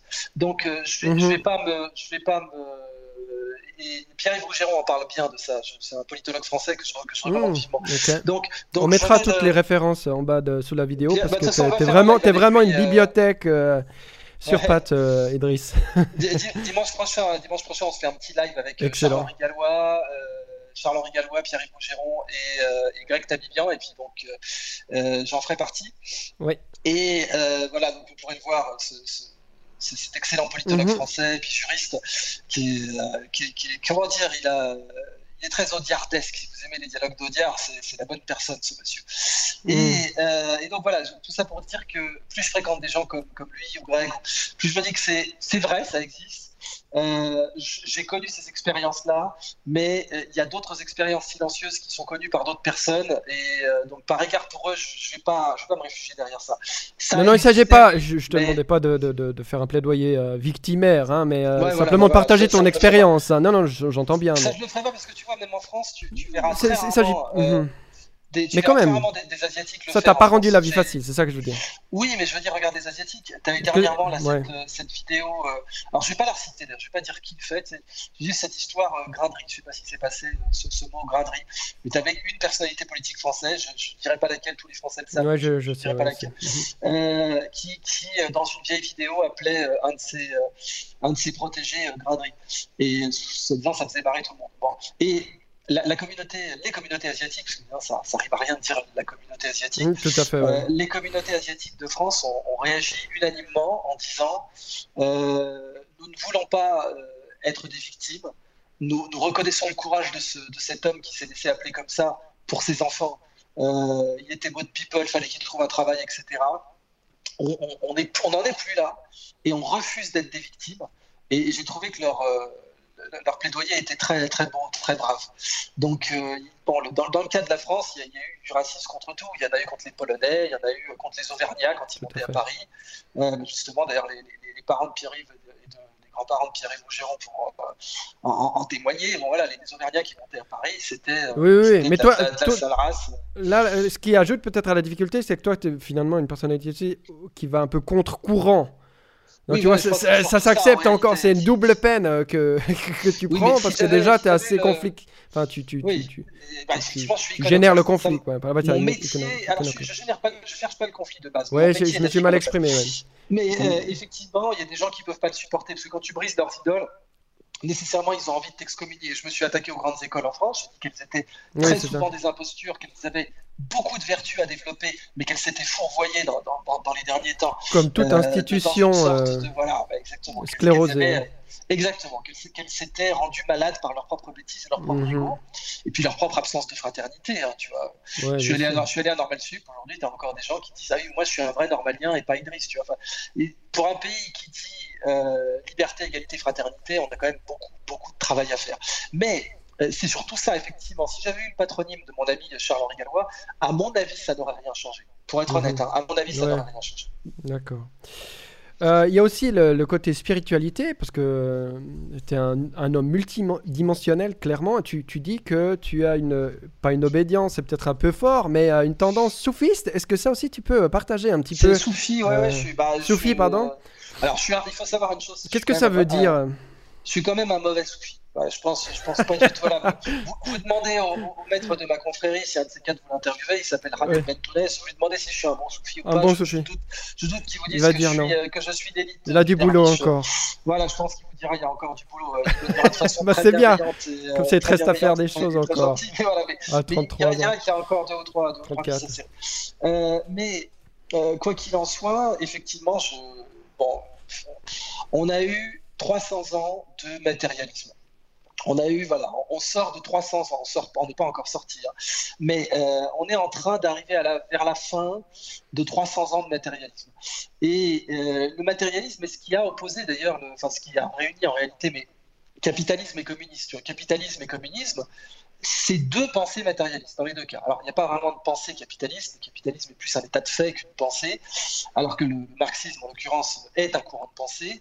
Mais euh, capitalisme et communisme étaient deux mouvements matérialistes. Peut-être libéralisme à la place de capitalisme, ou ultra-libéralisme Tu sais, normalement, le libéralisme, le, vrai libéralisme. Oui, le vrai, ouais, mais c'est vrai, il est, un, peu, un peu transformé. Excuse-moi, oui. C'est même pas le côté libre-échangiste, attention, qui est encore un autre truc. C'est l'ouverture des frontières, etc. Personne ne le fait. Tu vois, moi, je vis à Berne. Surtout euh, bah, J'étais contre. J'ai beaucoup soutenu, je continue à soutenir d'ailleurs un très très grand penseur libéral français qui s'appelle Gaspard Koenig, euh, qui est peut-être le plus grand génie libéral en France et qui étrangement, enfin pas étrangement, prône le revenu universel. C'est ça la mhm. beauté de ce monsieur d'ailleurs, mhm. c'est que euh, on l'attendait pas là. Tu vois, il y a libéralisme, tout le monde se disait regardez, c'est chacun pour soi, on va tous crever. Mais il dit non, non, revenu universel, prison ouverte. Revenu universel, prison ouverte. Le type, il a, il a visité les prisons. Tu t'attends pas de ça, euh, tu t'attends pas de ça d'un libéral. Ok, c'est un vrai libéral pour le coup. Le coup. Ouais, bah, exactement. C'est un C'était détourné. Gaspard mm. Koenig, c'est un vrai libéral. C'est peut-être pour ça qu'on lui donne pas assez la parole. Il a quand même la parole dans les médias français, mais pas assez selon moi. C'est un, très grand monsieur. Et ben, voilà, j'avais. Euh, je défendais à, une époque, c'est euh, aussi ce qui entourait ce monsieur, c'est-à-dire par exemple euh, plus de libre-échange. Et, le fait d'avoir euh, vécu en Suisse m'a montré que bah, en Suisse, les, magasins sont, les magasins sont en forme. Parce qu'il n'y a pas. Les magasins, tu dis? Oui, les magasins, tu vois, tu vas dans les boutiques, bah, ah. de tu, vas, tu, voyages, tu te déplaces dans la vieille ville de mhm. Berne, tu vois qu'il y a des boutiques ouvertes. Et des boutiques qui vendent des trucs qui, dans la mondialisation, est ça tiendrait pas, tu vois. Une hmm. boutique de chapeaux, euh, hmm, euh, hmm. des, trucs, normalement, on les achète en ligne, quoi. Et, la Suisse a décidé euh, d'avoir un certain protectionnisme. Alors, la contrepartie à payer, c'est que le coût de la vie est très cher en Suisse. Vous savez, le, Big Mac Index est le plus élevé au monde en Suisse. Mais c'est une contrepartie équilibrée, une contrepartie équilibrée à payer, à mon avis, pour avoir un salaire minimum correct. C'est-à-dire que d'un autre côté, bah, il faut que les gens qui, sont manutentionnaires, etc., soient correctement payés. Et du coup, ça te donne la situation suisse qui est. Et je connais aucun pays en réalité qui a été libre-échangiste totalement. J'en connais aucun. Des, pays 100% libre-échangistes qui, qui l'ont prôné en général, le libre-échange, se prône quand on est meilleur que, que le pays dont on demande l'ouverture mmh, des frontières. Mmh, euh, mmh. même les Anglais ont fermé leurs frontières, même les, les, Néerlandais, qui, étaient quand même les pères du libre-échangisme moderne, les ont fermés à une époque pour certaines importations, etc. etc. Donc le libre-échangisme, c'était plus pendant la période de la colonisation, où là on savait qu'on entrait dans des marchés où, en face les types n'avaient pas de concurrence. Ils ne pouvaient pas euh, acheter euh, une étoffe ou quoi que ce soit, il n'y avait, personne pour la fabriquer. Là, je t'ai fait dérailler de. Donc là, on était sur le capitalisme et marxisme, qui était euh, effectivement. Euh, en fait, ça venait de là. Voilà, spiritualité. Hein. On parlait, euh, on parlait du fait que il faut, il faut de la spiritualité. Il nous faut des valeurs. Il, y a une spiritualité laïque. Hein. Et le soufisme. Mhm. Alors le soufisme, c'est la, la, spiritualité musulmane, mais pour les soufis, il n'y a qu'une seule spiritualité, quoi. C'est euh, ce qu'on appelle la Sophia Perennis, la sagesse universelle, euh, qu'on retrouve aussi bien dans les trois religions abrahamiques, qu'on retrouve aussi bien dans l'hindouisme, dans le bouddhisme. le vrai objectif des religions, normalement, c'est d'apprendre à nager dans la mort. C'est ce qu'on. Alors, les Tibétains ont mis énormément l'accent là-dessus. Mais la religion égyptienne, qui est très antérieure bien sûr à la religion tibétaine et qui l'a peut-être, sait-on jamais, influencé, puisque on sait qu'il y a eu des influences entre euh, l'Égypte et l'Inde, et euh, c'est la religion, euh, la religion indienne qui a influencé le bouddhisme. Alors est-ce qu'il y aurait pu y avoir une influence entre le bouddhisme et la religion égyptienne d'avant l'âge de bronze, du, début de l'âge de bronze, on ne sait pas.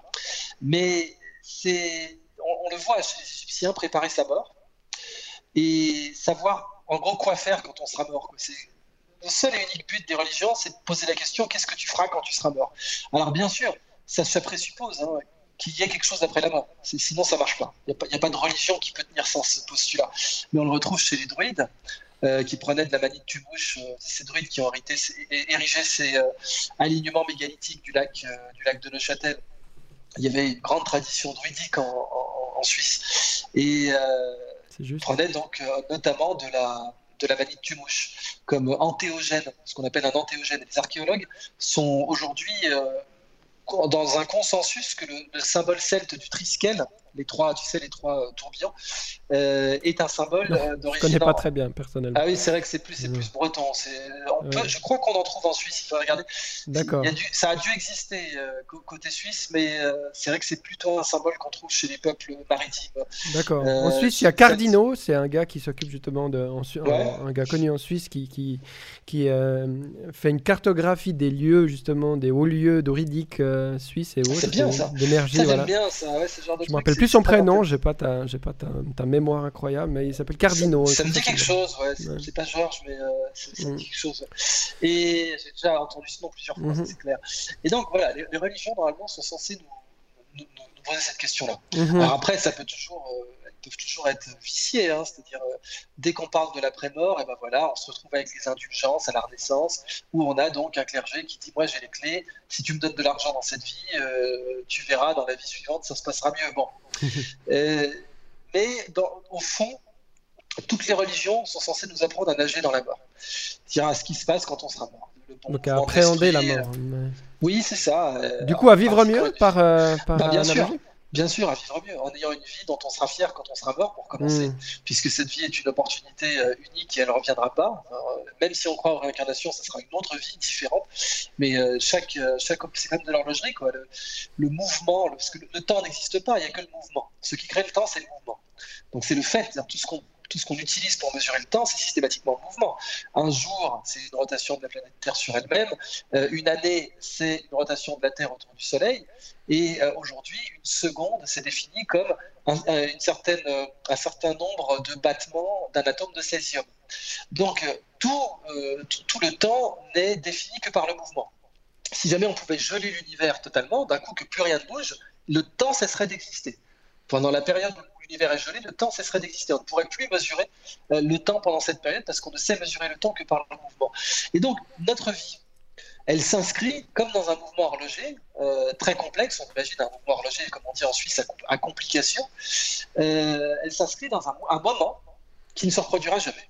Voilà, cette, ce moment, cette période avec tel scientifique, tel penseur, euh, tel état de la planète, telle place de notre, de notre système solaire dans l'univers ne se reproduira jamais. Donc, notre vie est un moment qui ne se reproduira pas. Et c'est là que la spiritualité nous, s'interroge sur notre vie, parce qu'il se dit, bon, bah, tu seras, euh, quand, tu seras en face de toi-même, parce que c'est en gros ça, hein, le, connais-toi toi-même des, philosophes grecs, hmm. il vient de là aussi. C'est suppose que, en fait, dans, dans l'après-mort, tu seras en face de toi-même. Là, il y a deux solutions. Soit euh, tu t'es pas connu toi-même pendant ta vie, parce que tu n'as pas, pas fait cet effort, qui est l'effort le plus difficile de très très loin, mais de très très loin, j'insiste. Hein. Euh, escalader l'Everest, c'est beaucoup plus simple que se connaître soi-même. J'insiste, c'est pas une métaphore. Hmm. Et euh, soit tu seras en face, donc soit tu as pris le temps de te connaître toi-même dans ta vie, et donc après ta mort, tu seras en face de ce toi-même réel que tu connais déjà, parce que tu as pris le temps de le connaître, soit euh, tu ne l'as pas fait, et donc après ta mort, bah, tu seras en face d'un inconnu qui va te juger sévèrement, et ça, ça te fera mal et tu seras obligé pour supporter ça d'abandonner qui tu es. C'est-à-dire que le moi que tu as développé pendant ta vie, il n'y a rien qui, va, qui, vaudra la peine de passer de l'autre côté dedans. Le moi que tu as cultivé pendant ta vie, si tu n'as pas pris le temps de te connaître toi-même, si tu n'as pas pris le temps de faire des efforts spirituels, que ce soit de la méditation ou autre, euh, ou d'aider l'autre, hein, tout simplement, euh, à aller rendre des services, eh ben, euh, ce moi-là, il n'y a rien qui vaudra la peine d'être gardé de lui après hmm. ta mort. Et c'est ça en fait qu'on appelle l'enfer. C'est juste ça. C'est l'idée, la, perspective euh, abyssale et terrifiante de se dire qu'en fait tu passes dans l'autre monde et qu'il n'y a pas grand chose à garder. Hmm. Et, ça, ça serait, c'est le pire qui, peut, qui puisse arriver à un homme quand, quand on pense et qu'on croit en la spiritualité. Hmm. C'est le pire qui puisse arriver à un homme. Passer de l'autre côté et se dire, il n'y a, rien, il n'y a rien à garder. Et euh, j'aurais dû faire connaissance avec ce moi qui m'attend. Allez, on, allez on, recommence. Allez, on recommence pour ceux qui croient la réincarnation peut-être. Oui, mais que ce soit la réincarnation. Mais encore, ce sera pas pareil. Non, mais même, enfin, il y a toujours de l'espoir. Euh, J'aimerais quand même reciter hein, ce, grand philosophe qui s'appelle Michel Polnareff. On ira tous au paradis, ça j'y crois beaucoup. Hein. L'enfer, tu sais, il y a beaucoup de gens qui aiment bien agiter un enfer éternel. L'enfer éternel, ça n'existe pas.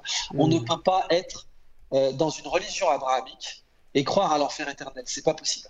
si on voit euh, donc les trois religions abrahamiques, c'est le judaïsme, le christianisme et l'islam. Euh, il y a bien sûr plein d'autres religions euh, qui sont des religions, selon moi, de vérité, et puis pas que selon moi, parce que je ne suis pas particulièrement placé pour pouvoir le définir, mais pour les musulmans, il y a, je crois, 124 000 prophètes, donc ça, ça donne quand même une idée. C'est une jolie communauté, là.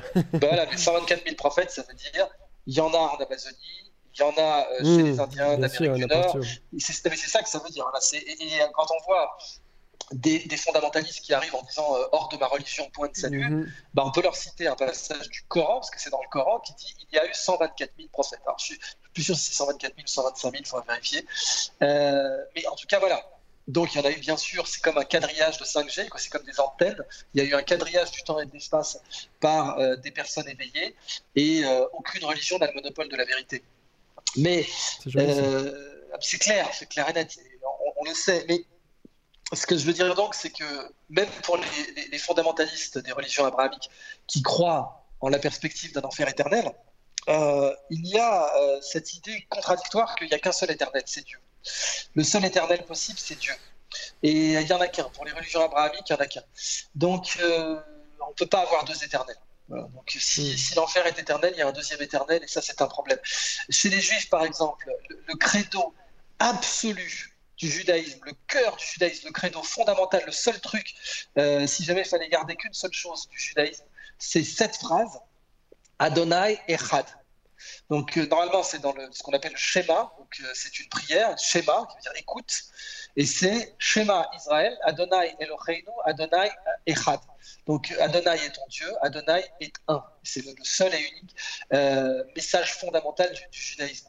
Et euh, ce qui est marrant, c'est qu'on le retrouve exactement dans l'islam, euh, où c'est vraiment la même chose, sauf que c'est pas écoute, c'est dit, c'est prononce, et c'est Rol Allah Wahed en arabe, qui veut dire dit Dieu est un. Mhm. Et Ahed, Wahed en, arabe, Echad en hébreu. de toute façon, c'est deux langues sémites, donc c'est vraiment la même chose. Adonai Echad, Allah Wahed la même chose. C'est vraiment la même chose. Et bien sûr, dans le christianisme, euh, Dieu est bien sûr unique. Bon, mhm. euh, il y a toute cette, idée de la Trinité qui est, un, ou un plaisir ou, une discussion, mais, en aucun cas, à aucun moment, la, notion de Trinité peut, euh, ne, peut enlever l'idée que Dieu. Mhm. Voilà, ne peut enlever l'idée que Dieu est un. Il n'y a aucun mhm. ni pape, ni, pasteur qui peut, qui, non, qui, a jamais remis ça. en question. Donc, donc, voilà, et c'est cette, euh, cette idée que Dieu est un enlève totalement l'idée que l'enfer peut être éternel. Excellent. Moi, je fais un lien entre euh, bah, effectivement la, mort, la vie, le vivant, la nature et l'environnement. Est-ce que je, je, bon, j'ai pas suivi tous tes travaux hein, parce que ça me prendrait tellement de temps que tu passerais la vie. Euh, si on parle un peu d'écologie, est-ce que tu voilà, est-ce que tu es prêt Qu'est-ce que tu qu'est-ce que tu dirais, mettrais en avant, affirmerais si tu devais aborder ce sujet de l'écologie? Dernièrement, j'ai développé un concept, je vais le, redévelopper dans mes, euh, dans mes prochains, euh, prochaines vidéos. C'est le concept d'économie pré-polienne et post-polienne. Euh, je pense que c'est vraiment ce qu'il fallait faire. Hein.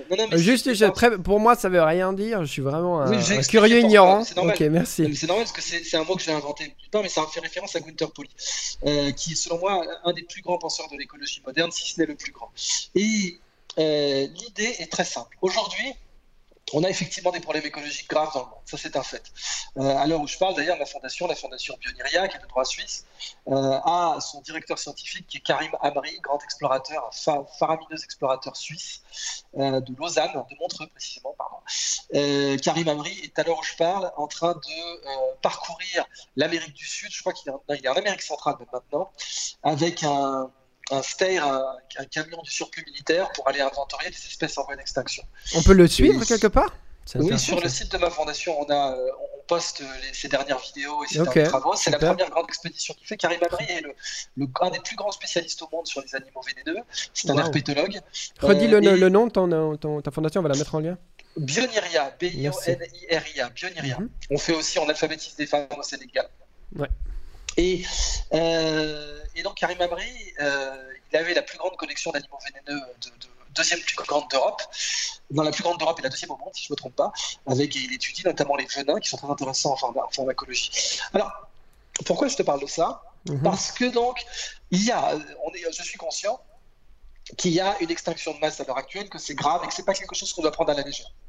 Cependant, la plupart des gens, et on le voit avec le mouvement de Greta Thunberg, etc., mhm. pensent sincèrement, pensent sincèrement que euh, l'Occident va continuer à pouvoir évangéliser l'Asie.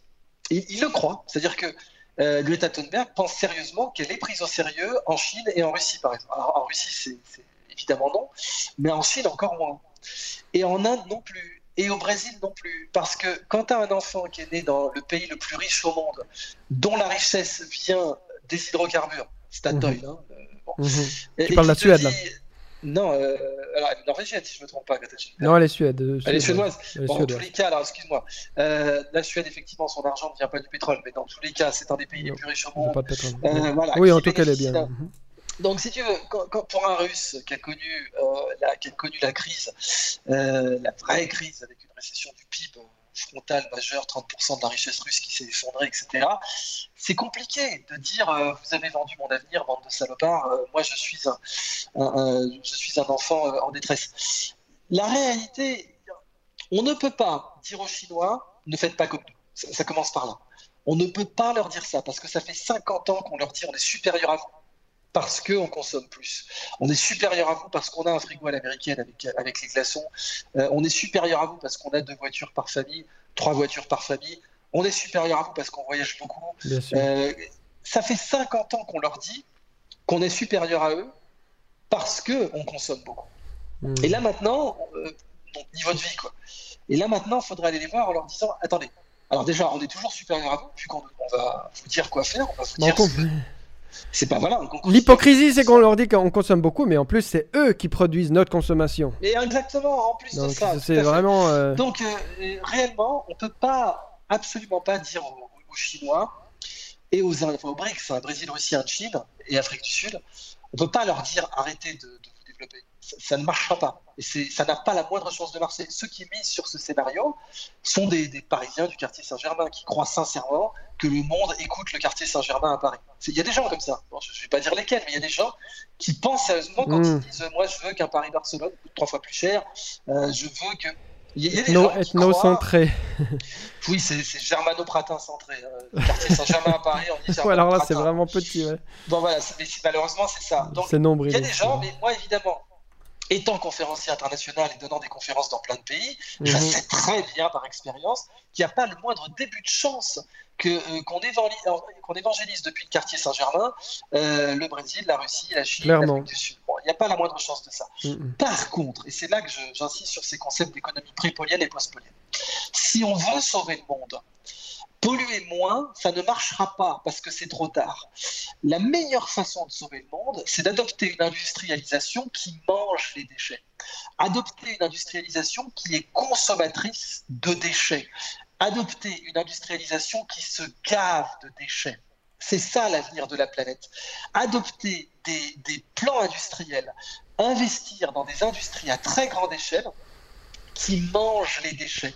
Si tu demandes à un enfant aujourd'hui de te dessiner une usine, il va te dessiner euh, un, bâtiment, tu sais, avec le toit pointu, là, comme ça, et puis une grande cheminée qui crache de la fumée.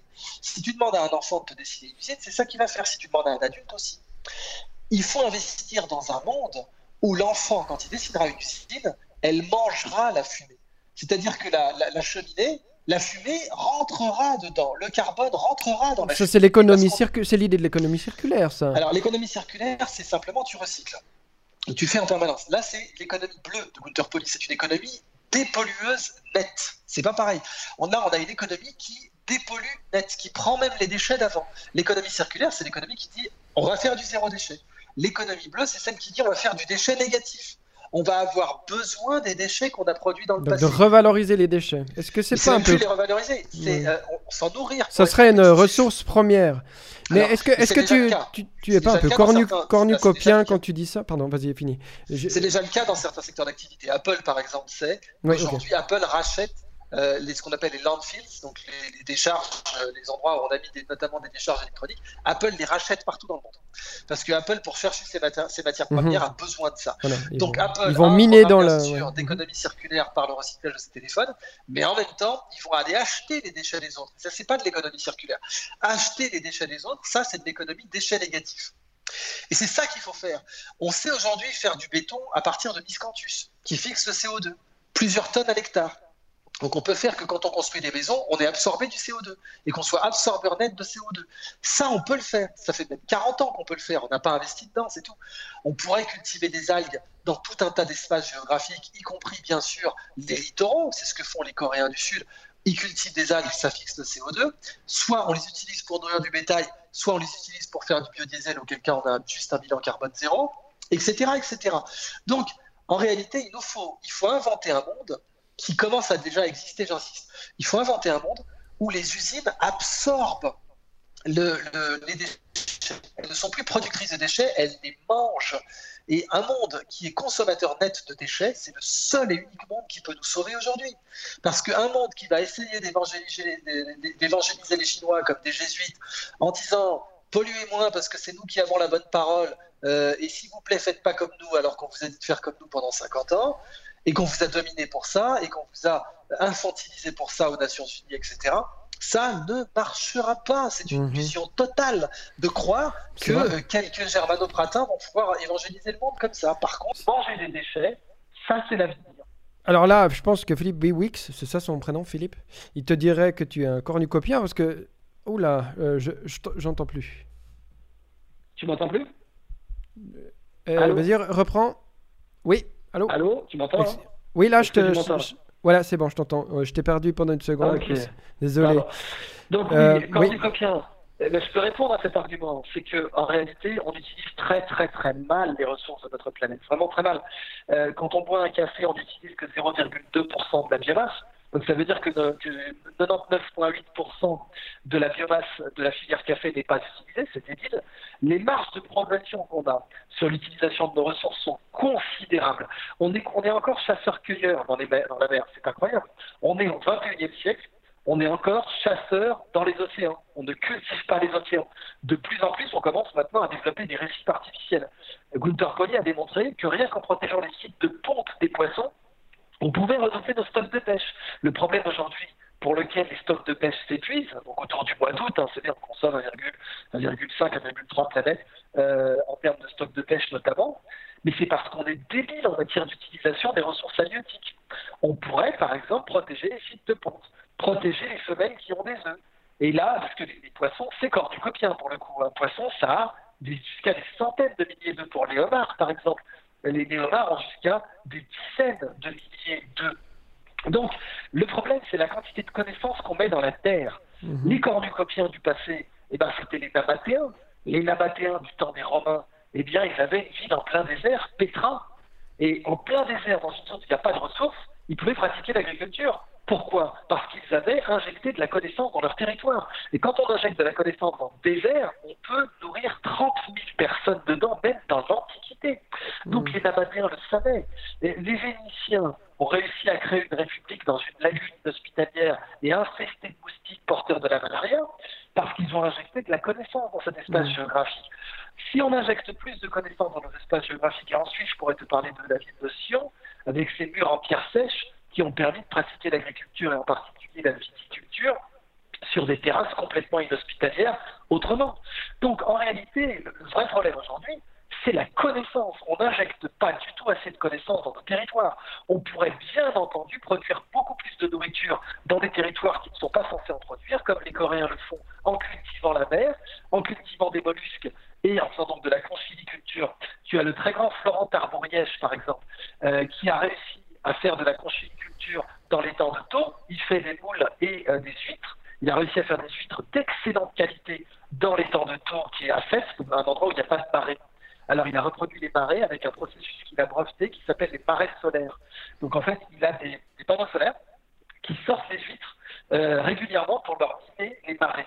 Et ça, ça les muscle, c'est un peu du bodybuilding pour les huîtres, ça les rend bien meilleurs. Donc il est aujourd'hui consultant international pour faire de la conchiliculture dans des zones où on ne savait pas la pratiquer.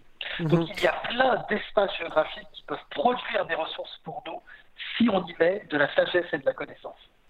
Là, euh, moi, je me pose la question de l'accès à l'énergie, parce que j'ai l'impression que pour euh, miner, ne serait-ce des déchets ou faire tout ce que tu dis, euh, ça demande quand même énormément d'énergie, et cette énergie, après... apparemment, il y a un petit problème technique. Ton, ton réseau attends.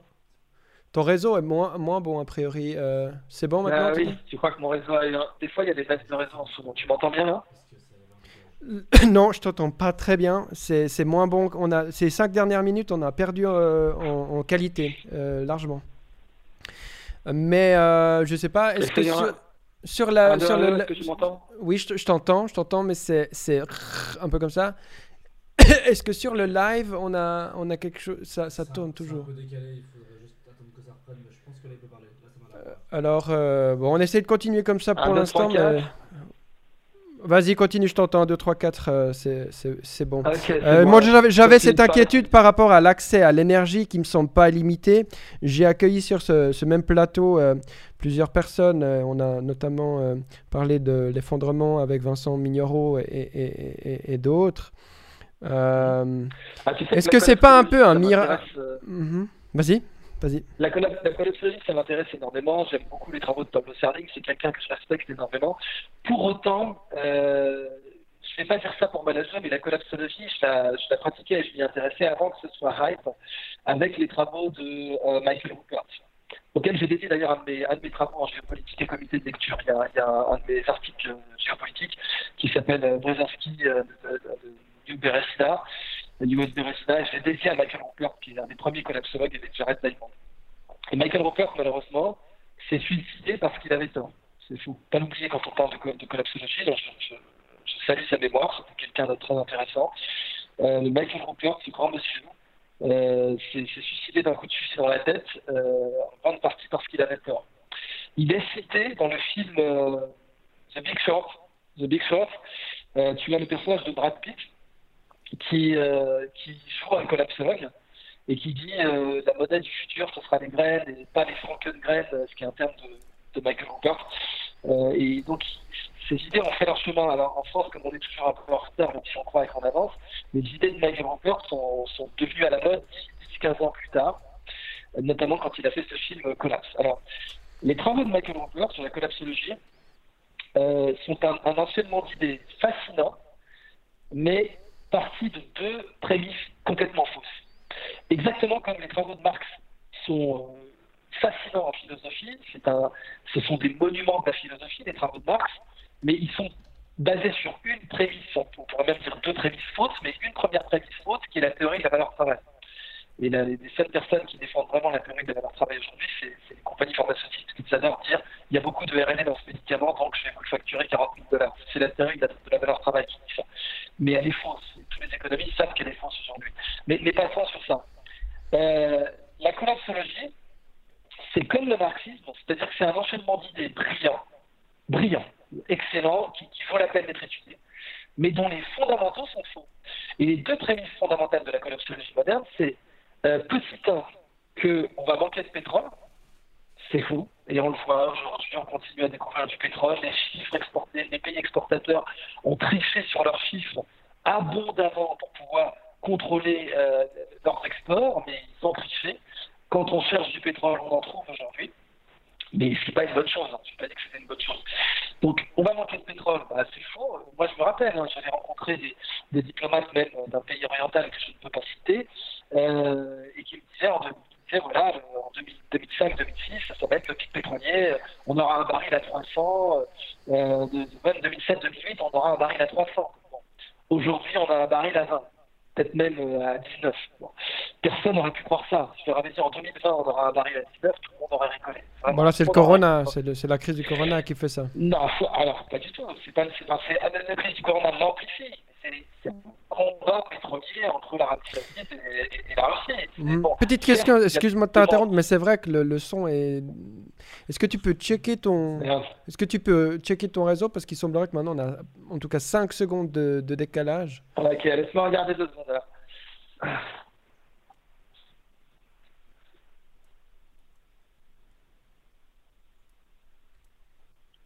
Est-ce qu'on est bon là en termes de son? Où t'en es en termes de son là Alors, euh, ouais, c'est pas terrible. Hein. Et puis j'ai l'impression que le problème, c'est pas le problème de son, c'est que le décalage, du coup, je te parle dessus et euh, du coup, ça. Est-ce que tu veux. Peut-être le mieux, ce serait qu'on se rappelle. Hein. tu, tu, veux pas qu'on prolonge ce live par un rappel? Alors, euh, on peut faire un on laisse le live euh, sur euh, YouTube, Facebook, mais on se refait un nouveau, un nouvel appel avec avec Skype, comme ça, on, refresh la, qualité du truc. On essaie de voir ça? Ouais, si, si ça vous permet de garder le live. Oui, oui, le live, de toute façon, je pense qu'on peut le garder de toute façon. Alors, on essaye de, on fait ça. Alex, tu fais ça, s'il te plaît. On se retrouve tout de suite. Fuck. Euh, bah, c'est des problèmes techniques, évidemment. Euh, on, essaye, on essaie de faire au mieux. Normalement, et j'espère que la prochaine fois, Idriss pourra venir euh, chez moi. Ce sera plus simple, enfin, dans le, dans le, sur le plateau. Alors, on le rappelle. Et comme c'est passionnant, on espère que ça va aller. Idriss, est-ce que tu m'entends? Idriss, allô? Ah, voilà. Ah, c'est de nouveau un peu, un peu meilleur. Euh, une, deux, une, deux. Est-ce que toi tu m'entends Voilà. Moi je t'entends très bien. Ah, voilà, là c'est clair. Je t'entends très bien. Là c'est. Là, c'est mieux. Ok, bah, tu vois, sur... des fois, il suffit de faire ça. Donc, donc je te disais, la, collapsologie voilà, euh, est basée sur, euh, est un très bel enchaînement d'idées, très intéressant, très brillant, et, qui valait la peine de l'étudier, d'autant plus que la collapsologie, plus on l'étudie, moins elle, elle, a de chances de se produire, parce que plus de, plus de gens la connaissent, plus euh, les décisions vont être orientées pour l'éviter. Mais elle part donc de deux, deux, prémices qui sont fausses. La première, c'est qu'on va manquer de pétrole. Mhm. C'est un problème que ce soit faux. J'insiste, c'est pas bien qu'on ne manque pas de pétrole. C'est une mauvaise chose. Mais on va, on va manquer de pétrole, petit 1. Et petit 2, le pétrole est insubstituable. Ça, c'est les deux prémices fondamentales de la collapsologie moderne. Substituable, ça veut dire qu'on peut le remplacer est, est insubstituable pour les collapsologues. Ah. Il est insubstituable. C'est-à-dire que comme il est présent dans les engrais, comme il est présent dans les, plastiques, comme il est présent euh, dans, euh, bien sûr les carburants, on ne peut pas le substituer. Et en fait, ces deux prémices sont fausses. Euh, la première, donc, on va manquer de pétrole, c'est faux. On l'a vu avec les, nouveaux gisements découverts par les Brésiliens, on l'a vu avec les nouveaux gisements découverts par les Russes, etc. Bon. L'autre prémisse que le pétrole est insubstituable, elle est fausse et on le sait depuis les années 70, notamment avec euh, l'étude de cas Las Gaviotas de, Paolo Lugari et Gunther Poli, où en fait en reboisant, en reboisant, parce que en collapsologie on va dire oui, mais si tu prends des biocarburants type maïs, bah, le bilan carbone il va être pourri parce qu'il faut les cultiver, il faut mettre des engrais, t'en sors pas. Oui, c'est tout à fait exact. Mais il existe d'autres méthodes pour produire même des carburants liquides sans même parler de l'énergie après, mais, euh, parce qu'il y a d'autres façons d'utiliser de l'énergie et puis de se propulser, etc. Que ce soit par batterie ou que ce soit par euh, l'économie de l'hydrogène pour les usines, même si elle est très peu prometteuse pour les voitures, mais pour les usines, elle est très intéressante. Mais même au-delà de ça, si on veut faire du biodiesel euh, qui a un bilan carbone positif, enfin négatif si on veut être rigoureux, qui fixe le carbone, eh bien, les parts des Caraïbes, entre autres, produisent de la térébenthine, et tous les arbres qui produisent de la térébenthine peuvent faire du biodiesel. On a par exemple Soichiro Honda, le, fondateur de la firme Honda, euh, a commencé à faire fortune après la, Deuxième Guerre mondiale parce qu'il avait, faisait une mobilette à euh, térébenthine. On l'appelait la cheminée parce qu'elle fumait beaucoup et elle tournait à la térébenthine. Elle n'avait pas besoin de, pétrole euh, standard.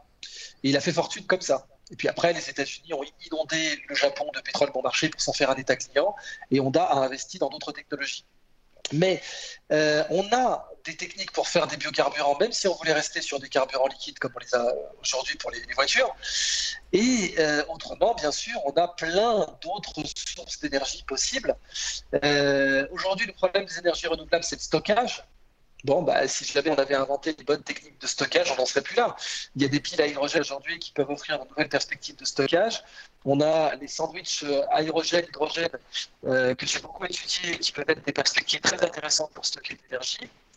Et donc, en réalité, le pétrole est substituable de, mille et une façons, soit pour garder des carburants liquides, soit euh, en passant au-delà des carburants liquides, comme le fait déjà Tesla, euh, avec donc des batteries, bien sûr, qui pour l'instant sont lithium et qui ont un taux de recyclage qui est le plus élevé au monde en ce qui concerne cette marque. Bien sûr, demain, on pourra avoir des batteries en graphène, auquel cas leur euh, renouvelabilité serait totale, puisqu'on peut faire du graphène à partir de déchets brûlés. Donc, en réalité, il y a plein de perspectives. Et heureusement, alors ça ne veut pas dire que des effondrements, il n'y en a pas eu, il y en a eu. L'agriculture contemporaine est un, est un problème, hein, c'est certain. On, épuise nos sols, on les détruit. Euh, il y a tout un tas de choses qu'on devrait arrêter de faire, c'est tout à fait exact. Gaël Giraud en parle très bien. Les, travaux sur euh, l'effondrement de l'âge de bronze, de l'âge du bronze, euh, nous renvoient beaucoup à notre époque. mais la collapsologie moderne, comme le marxisme, est une théorie brillantissime euh, qui mérite d'être un, un, pilier euh, du monde intellectuel contemporain, mais elle est basée sur deux prémices Ok, merci beaucoup. Il y a malheureusement vraiment une baisse de, qualité euh, quand même. oh putain. Ouais, c'est un peu embêtant. mais on, je sais pas, je sais pas ce qu'ils disent sur le live. Les gens ils se plaignent. Ça, ça, joue quand même.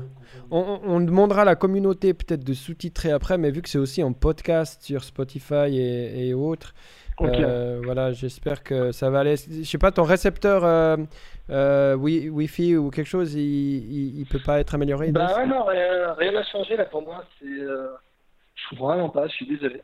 Bah écoute, c'est pas grave, hein. c'est ça les aléas, je dirais, de, des podcasts à distance. Comme je disais tout à l'heure, j'espère qu'un jour, vu qu'on est concitoyen suisse, tu, tu, viendras, tu viendras sur le studio directement. Euh, alors, je suis malheureusement pas citoyen, je ne peux pas voter. Mais oui, c'est ouais, c'est ça, on est voisins alors. Euh, parce que tu habites en Suisse, euh, je crois. Ouais, Berne. Je suis résident. Ouais, je suis résident. Berne. D'accord. Exactement. Pourquoi, pourquoi avoir choisi de venir en Suisse? Bah, il, y avait, plein plein de raisons. Euh, si tu veux, euh, moi je voulais créer des boîtes, j'en ai créé, je voulais créer une fondation en France, c'était pas possible, je voulais pas créer une fondation en France euh, parce qu'il faut être une fondation hébergée en France, que ce soit l'Institut de France, donc l'Académie des sciences par exemple, l'Académie d'architecture, ou enfin les, ou que tu dépendes de la fondation de France. Je voulais créer une fondation indépendante et je voulais pas un pays, je voulais un pays qui, qui soit pas euh, un paradis fiscal, tu vois, pas Malte, pas Monaco, pas, je un pays qui ait des vrais services publics, dans lesquels on puisse avoir des vraies universités, etc.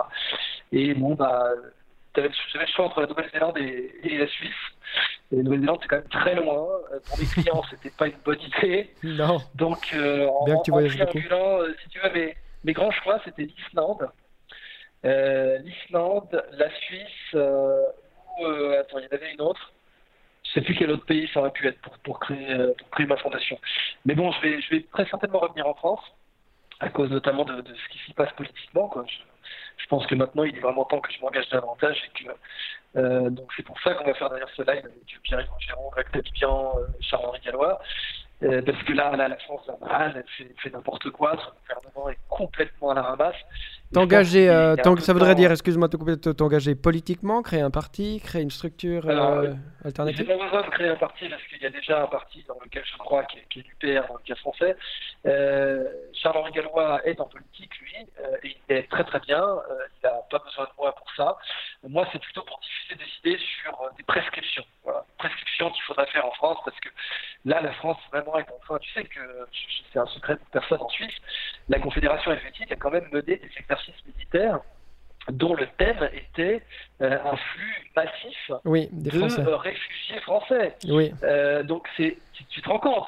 Je veux dire, c'est la Confédération helvétique. Ça faisait assez bizarre d'avoir entendu ça. effectivement. Ben, tu te rends compte Je veux dire, c'est, je, je, sais parce que j'ai, j'ai eu des bureaux assez longtemps du côté de Neuchâtel. Il y, a une, y a une caserne à Colombier et on sait beaucoup de, de, de spécialistes savent que l'activité de cette caserne est, assez corrélée à l'état des relations franco-suisses. Mhm. Donc notamment avec les dernières déclarations, euh, qui sont assez vieilles maintenant, mais qui doivent, je sais pas, de 10 mois, 12 mois, euh, d'Emmanuel Macron sur la Suisse. Il, a, vraiment dit n'importe quoi. Donc, euh, il y a une idée qui me vient juste à, l'esprit, excuse-moi, juste te couper, mais on tout, tout de suite là-dessus. Est-ce que tu peux enregistrer ton son? Peut-être comme ça, après, on peut faire en post-prod un montage pour mettre un son correct. Parce qu'il y a beaucoup plus de gens qui. T'as pas d'enregistreur euh...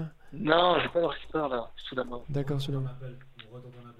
On retente un nouvel appel Parce que là, de nouveau, on a un gros décalage. Bon, sinon, on termine là. Il n'y a rien qui nous empêche de faire ce, de faire ce podcast une autre fois. Hein. Je veux dire, ouais, on... une autre fois. C'est vrai qu'on peut. On, a, on a, quand même déjà beaucoup parlé. Hein. Ouais, c'est vrai aussi. Puis on, retente une dernière fois, je, et puis, euh, et puis euh, voilà. S'il te plaît. Merci. Puis effectivement, sinon on pourra refaire. Bon, au moins, on a, on a eu une grosse heure et demie où c'était pur, quoi. C'était chouette. C'est dommage qu'on ne l'entende pas complètement. Idriss qui est passionnant. c'est voilà, là qu'on voit qu'on est limité aussi par la technique. Mais bon, ma foi, il faut s'y faire. C'est pas dramatique. de toute façon, c'est c'est des choses que si on cherche un petit peu, on peut déjà trouver euh, d'autres vidéos d'Idriss qui, qui s'expriment. Mais là, ce que moi j'essaye de faire particulièrement, c'est de, faire des liens entre les, différents sujets. Parce que ben, chez, chez, nous, on estime qu'effectivement, une des grandes plus-values d'un format long comme ça, c'est aussi de commencer à tisser une compréhension du monde qui est moins euh, spécialisée ou moins euh, sur un sujet euh, X ou Y, mais, de, mais vraiment de faire quelque chose de plus, plus global pour, pour comprendre la complexité en fait et l'interconnexion des choses. Alors, est-ce que de nouveau on a une meilleure qualité? Il semblerait que la qualité. Oh là là, là, ah, là c'est pur, là c'est là c'est du, ah du, HD 4 là presque. excellent, excellent. Euh, donc là on était sur euh, sur la, la, question de la relation franco-suisse. La relation franco-suisse. Euh, et, puis, de pourquoi voilà un, retour en France, voilà pour un retour en France. Bah, mhm. Voilà, j'avais des clients et des investisseurs en Suisse. maintenant surtout des clients. Bon, j'ai. Euh, mais bon, quand je vois l'état de la France actuellement, il est clair que je me dis qu'il va falloir faire quelque chose, que ma génération s'en occupe un peu, parce que on a eu. Et je peux pas le faire non plus. Ouais, c'est bon, c'est bon, c'est bon. Non, non. Euh, vas-y, vas-y, pardon. Donc voilà, en tout cas, voilà pour répondre à ta question. Ok, excellent, excellent. Euh, euh, un petit peu de géopolitique, parce que ça c'est un des sujets qui m'intéresse le, plus. Euh, effectivement, je suis un passionné de la géopolitique, ça fait des années euh, que je passe des heures pour comprendre le monde. alors on peut peut-être faire un, espèce d'effet recul. D'abord la Suisse, géopolitique et particularité, ensuite peut-être la France, ensuite peut-être l'Europe, et puis peut-être le monde. Là, je te demande un gros effort de synthèse parce que ça prendrait des semaines, des mois, mais... alors, l'Union européenne, comme tu le sais, est en phase terminale. Euh, elle, est, elle, est, en train de subir la même, la même chose que l'Union des républiques soviétiques socialistes, hein, parce que dans les deux cas, c'était une union utopique foireuse euh, gérée par des technocrates et l'Union européenne. Bah, euh, si on doit situer la Suisse géopolitiquement, étrangement, elle n'y est jamais rentrée. Mhm. on se demande bien pourquoi. De peu, on avait voté, et puis 52% de des Suisses avaient refusé cette. Eh Peut-être même moins que 52%, c'était quasiment moitié-moitié, mais effectivement, on a bien fait. On a vraiment bien fait. Je pense que, Il y aurait beaucoup plus. voilà, la question se poserait pas. Une bonne en, décision. ce moment, on a, on a le Brexit qui est, qui est, acté, on a un exit avec les, les Pays-Bas. Euh, c'est quand même pas rien. C'est quoi l'exit avec le Pays-Bas? Euh, Le exit, bah, c'est néerlandais. ah, d'accord. Là, je savais pas. Il y a un mouvement d'une exit qui est de plus en plus solide en ce moment. Euh, et puis, bien sûr, il y, a le, Frexit qui gagne de plus en plus de, de, de participants et de. Mais qui n'est pas encore acté, contrairement au Brexit. Non, non, qui est clairement pas acté aujourd'hui, mais je veux dire, il a de plus en plus d'adhérents et on le voit. Hmm. donc, en, réalité, géopolitiquement, alors la Suisse, c'est un peu l'Afghanistan de l'Europe, hein. c'est un pays qu'on ne peut pas occuper, c'est comme l'Afghanistan, un pays de montagne. Euh, J'avais jamais fait cette comparaison. Ah bah, la Suisse c'est vrai, ça se compare très très bien pour ça. Le, niveau de, développement est évidemment pas le même, mais dans les deux cas, on a des pays de montagne qui n'ont pas accès à la mer et qui sont au centre d'un certain échiquier euh, respectivement. L'Afghanistan, c'est mhm. le pays le plus stratégique au monde parce que c'est au centre de l'Asie centrale. Euh, et la Suisse est quand même au centre de l'Europe, dans ce qu'on appelle la banane bleue. Hein, la banane bleue, c'est un arc de très peuplé qui, passe par balle euh, de, grandes villes euh, européennes. Et la, Suisse, donc, est à, une position géostratégique importante en Europe, avec notamment maintenant, euh, depuis le percement du tunnel du Gothard, l'axe Gênes. Gênes est devenu très très stratégique, puisque c'est devenu le débouché méditerranéen de la Suisse. Depuis le percement du tunnel du Gothard. Et puis, bien sûr, vous avez l'axe Bâle-Rotterdam, parce que comme tu le sais, il y a une marine suisse. Et donc c'est possible d'avoir des bateaux en haute mer qui ont un pavillon suisse, mhm. puisque euh, et je crois qu'il y a un chimiquier notamment qui a pavillon suisse. Donc euh, moi, ce qui m'intéresse évidemment en Suisse, c'est ce que j'ai appelé dans mes travaux la Céline marchande. C'est-à-dire qu'il y a une marine marchande aujourd'hui, mais le prénom Céline veut dire qu'il vient du ciel. Le fret aérien à bas coût.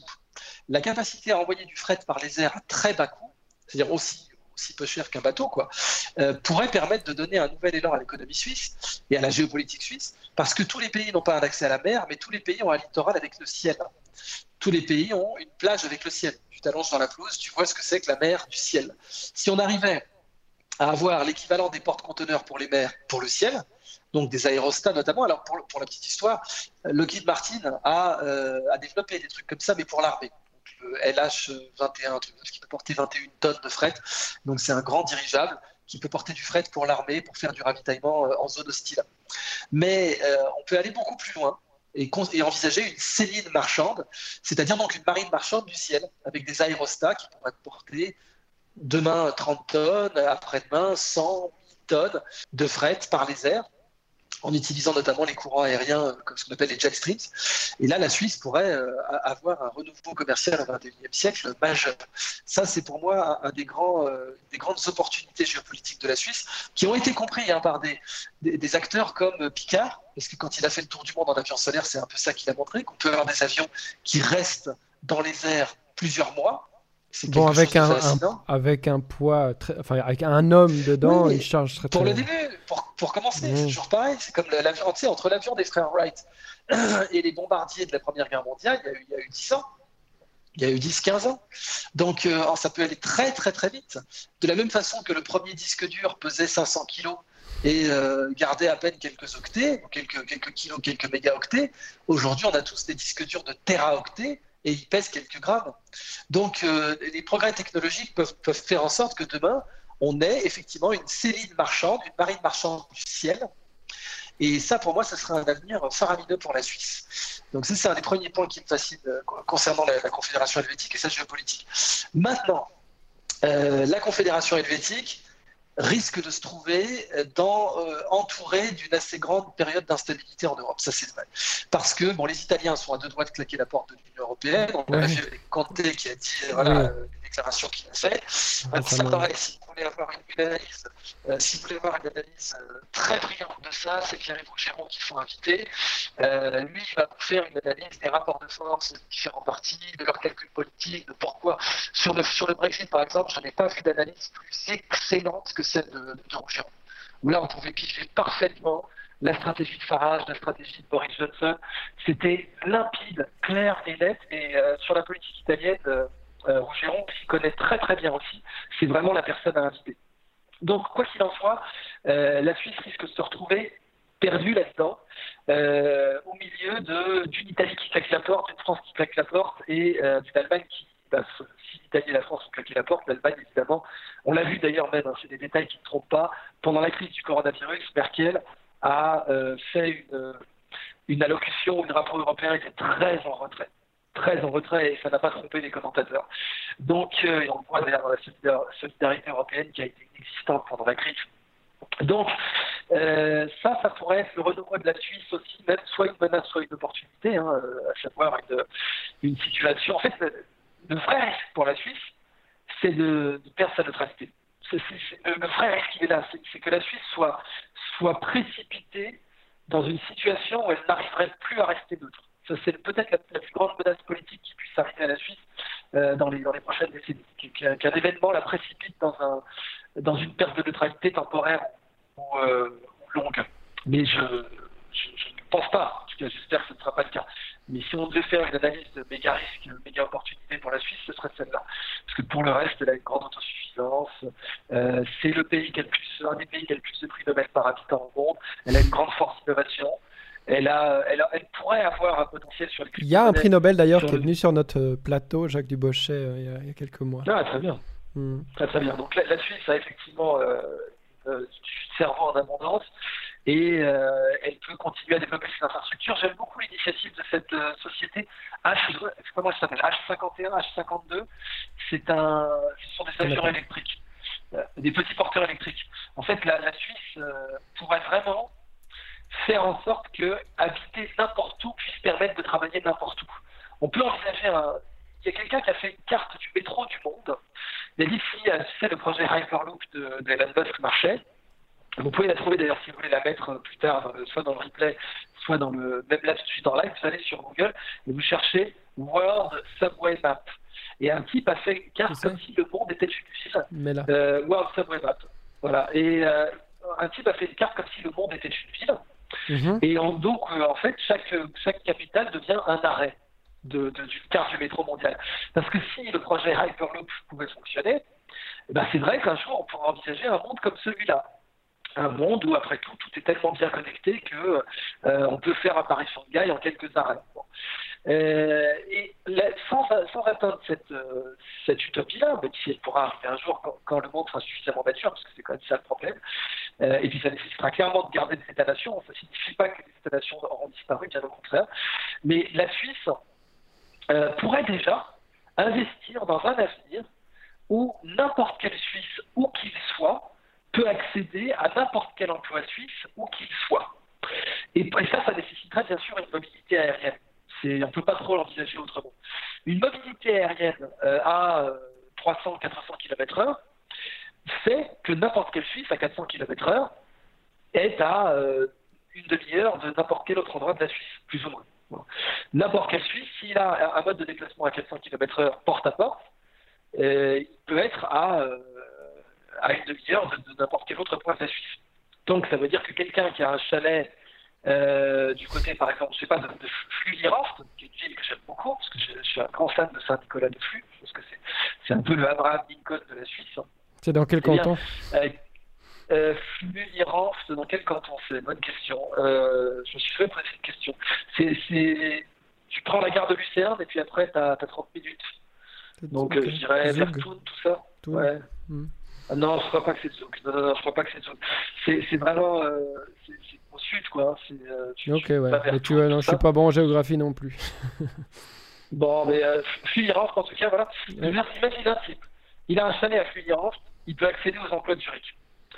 Euh, là, tu as une redistribution du prix de l'immobilier qui peut être très intéressante. Alors, il y a, des technologies qui pourraient permettre ça. Aujourd'hui, un riche, alors soit il prend un hélicoptère, soit il prend un, avion électrique, un machin comme ça, c'est possible. Mais en fait, aujourd'hui, avec ce qu'on appelle des muscles synthétiques, qui sont des, des origamis de gonflables, j'encourage ton, ton, audience à, à regarder ça, les, muscles synthétiques. C'est des trucs très faciles à produire, qui sont des, des origamis, euh, comme tu verrais un bateau gonflable, mais euh, en forme d'origami avec des cellules, et on arrive à les faire se, contracter, on arrive à, créer des mouvements avec. Et euh, c'est très intéressant pour faire des, systèmes de déplacement euh, ultra rapides par le ciel. Ça, ce serait une perspective économique pour la Suisse remarquable, d'atteindre un objectif où quelqu'un de la vallée d'Orgadine peut, donc quelqu'un du canton des Grisons, peut accéder aux emplois de balle et revenir chez lui dans la journée, tu vois. sans polluer, bien sûr. Ça, ce serait, à mon avis, la Suisse peut atteindre une influence par son modus vivendi, en fait. Le modus vivendi, c'est un peu le, la soft power de demain. Et maintenant, si on veut parler de la France, bah, moi, la France, je la vois comme son, son seul avenir pour moi, c'est d'être une république maritime. Euh, la France a, raté ses rendez-vous avec la mer régulièrement. Parce que Paris n'est pas sur la mer, même si Paris était en plus envahi par les Vikings au Moyen Âge, euh, c'est ce qui a formé la dynastie euh, régnante. Euh, les Capétiens ont, pris le pouvoir parce que Capet a, pu former la dynastie des Capétiens parce qu'il a défendu Paris des Mais si Paris, si la France relocalisait une partie de son pouvoir politique à Bordeaux par exemple pour avoir un accès à la mer, ou ailleurs, mais en tout cas vers la mer, et une autre partie vers Lyon pour garder ce côté vital Europa, etc. Mais que la France se décentralise et qu'elle euh, qu'elle se tourne vers la mer, puisqu'elle a la, première zone économique exclusive au monde, elle a des nodules polymétalliques. Et là aussi, je, cite Pierre Géron qui a dit que euh, demain, la France pourrait sans aucun problème euh, former un fonds souverain gagé sur ces nodules polymétalliques, qui donc sont des ressources très très précieuses pour l'avenir, et c'est des, nodules qu'on trouve au fond des océans et qui contiennent tout un tas de métaux précieux. Mais mm. selon moi, il n'y a pas que ça. Euh, elle pourrait, la France pourrait aussi gager son fonds souverain sur une grande connaissance du biomimétisme, que mm. la biodiversité de ces voilà, points chauds de biodiversité comme euh, l'île de la Réunion, comme la Nouvelle-Calédonie, euh, comme tout un tas d'autres endroits, la Guyane, qui font partie du territoire français, ou pour la Nouvelle-Calédonie qui est dans un régime de, de semi-indépendance mais qui reste un partenaire majeur de la République française, eh bien, on pourrait créer un fonds souverain pour la France de, de de puits de connaissances. De la même façon que les, que les euh, Norvégiens ont Statoil et hmm. ont un fonds souverain basé sur leur, leur, pétrole. Tu, connais la fameuse, la fameuse comment dire, l'aphorisme du temps de Valéry Giscard d'Estaing. En France, on n'a pas de pétrole, mais on a des idées. Ben, c'était pas con. ouais, c'est pas con. C'était, ça revient à la mode aujourd'hui. Et euh, en France, on n'a pas de pétrole, mais on a de la connaissance. Euh, c'est quelque chose de tout à fait exact. La France a d'excellents lanceurs spatiaux. J'ai visité l'usine Ariane Espace en bureau euh, en banlieue parisienne. C'est magnifique ce qu'ils font sur le programme Ariane 6. Ils assemblent la fusée à plat tu vois, la, fusée, avant, il l'assemblait euh, debout. Il l'assemble à plat. Ensuite, il la charge sur des péniches euh, vers, la, vers la Normandie, mhm. où elle va ensuite faire le trajet jusqu'en Guyane. donc, ils arrivent à fabriquer des fusées à côté de Paris et euh, ensuite à les tirer en Guyane. on, a, la, France, comme République maritime, pourrait vraiment avoir un très bel avenir au XXIe siècle si elle comprend Bien sûr qu'il faut qu'elle reprenne le contrôle de sa monnaie, qu'il faut qu'elle reprenne le contrôle de sa souveraineté, et euh, la France a bien plus d'avenir à développer ses liens particuliers avec l'Afrique, ses liens particuliers avec la francophonie et sa zone économique exclusive que d'essayer euh, de prendre des décisions à 27 avec l'Albanie ou autre. Ça n'a pas de sens. Hmm. Euh, je te propose, parce que là c'était très bien, c'est le son un, peu, péjoré. Je te propose de rallumer une dernière fois. Je te pose deux petites questions, euh, deux petites questions pour finaliser, comme ça on fait ça bien. Puis tu reviendras pour parler euh, du monde géopolitique avec moi plus, plus tard l'année prochaine peut-être. Merci. Pas de problème. On va y arriver. Merci à tous ceux qui ont la patience de, de, rester. Euh, on est navré, évidemment, c'est pas ce qu'on souhaite de vous donner une qualité euh, modeste ou, restreinte. Euh, voilà. mais on remettra ça pour faire ça comme il faut quand même, parce que là, on touche à des sujets plus qu'essentiels, cruciaux. Et l'esprit d'analyse d'Idriss est tout à fait intéressante par rapport à ça. Euh, j'aurais voulu creuser plus sur de nombreuses choses, notamment sur la décroissance et sur d'autres choses. Mais euh, voilà, c'est déjà pas mal. On va juste finir sur le ver marin, Julien Assange. Et puis voilà. Voilà, je pense que c'est de nouveau un petit peu meilleur. Ben, on va essayer ça tout de suite, tu me dis. Ouais, c'est meilleur, comme, comme à chaque fois qu'on reprend le, le son meilleur. Donc je te, je te fais l'énoncé des, deux des deux dernières questions avant la finalisation. La première, c'est cette, euh, cette hémoglobine de verre marin là, qui est intéressante. Si tu peux parler un petit peu de ça, parce qu'il semble que tu, tu là aussi, tu avais de l'avance, tu l'avais annoncé il y a quelques, quelques mois ou années en bah arrière. Oui, écoute, mais euh, et, puis après, il faut saluer le. Ouais, pardon, tu veux m'envoyer l'autre question d'abord? Ouais, l'autre question, c'est euh, parce que tu as, vu sur notre, euh, notre live, on a toujours le, le, logo de Courage Foundation et puis de Wikileaks, parce qu'on soutient Julien Assange. Donc je voulais juste un petit. Alors, clairement, oui. Voilà. Un petit, voilà. Donc c'est les, les, les deux questions. Ok. Alors bon, bah, on, va, commencer par la dernière. Euh, bien sûr, soutien à Juan, l'avocat, l'ex-avocat de, de, Julian Assange. Ce qui se passe sur Julian Assange, c'est catastrophique. Les États-Unis auraient dû, et peut-être qu'un jour ils vont le faire, revenir là-dessus. Parce que du temps des Pentagon Papers, par exemple, euh, comment il s'appelait? Ellsberg, j'ai oublié son nom, le mec des Pentagon Papers. Hmm. En cinq ans, il lui avait fallu cinq ans à l'époque, dans les années 70, pour passer de traître à héros. 5 ans. Hmm. Euh, tous les grands héros américains ont été des traîtres. faut pas hmm. l'oublier. Tous les grands héros américains ont été, même George Washington, même George Washington, plus ont été euh, traités pour les loyalistes. Hmm.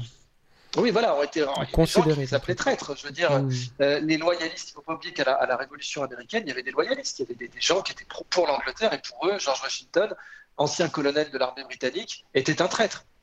Donc, euh, Abraham Lincoln, j'en parle même pas. Les, gens ont brûlé son effigie euh, à New York, à New York, un État du Nord. Hmm. Donc, le, mec des Pentagon Papers, il lui a fallu 5 ans pour passer, même pas 5 ans, pour passer de, de traître à, héros. Euh, Snowden et Assange et, Chelsea Manning, ça ne se comprend pas. Je ne comprends pas comment hmm. il, leur faut, comment ils sont toujours pas reconnus comme des héros. Euh, aujourd'hui. Ça, je ne le comprends toujours pas. Et donc, euh, il faut dire que c'est pour l'intérêt des États-Unis qu'il faut le faire. C'est pas s'opposer aux États-unis que de dire qu'il faut rapatrier Assange. Enfin, Assange n'est pas citoyen américain. Non, il est australien. Euh, il faut les. Il est australien, c'est un problème d'ailleurs pour l'accord des cinq yeux. Mais Chelsea Manning et, et, Snowden devraient être rapatriés et devrait au minimum être amnistiés et donner des mhm. cours à l'université et laisser le débat se, conclure. on, pourrait, on pourrait les assigner à résidence. Au moins, ok, très bien. bon, Chelsea Manning a été libéré. Hein. Il a été libéré. Ah oui, ça y est, c'est vrai. Chelsea Manning a été, mais quand même, le, confinement a été assez atroce pour, pour elle. Bien sûr. Euh, et, euh, et puis donc, euh, pour Julian, pour Snowden, on l'assigne à résidence, on garantit son intégrité physique, bien entendu.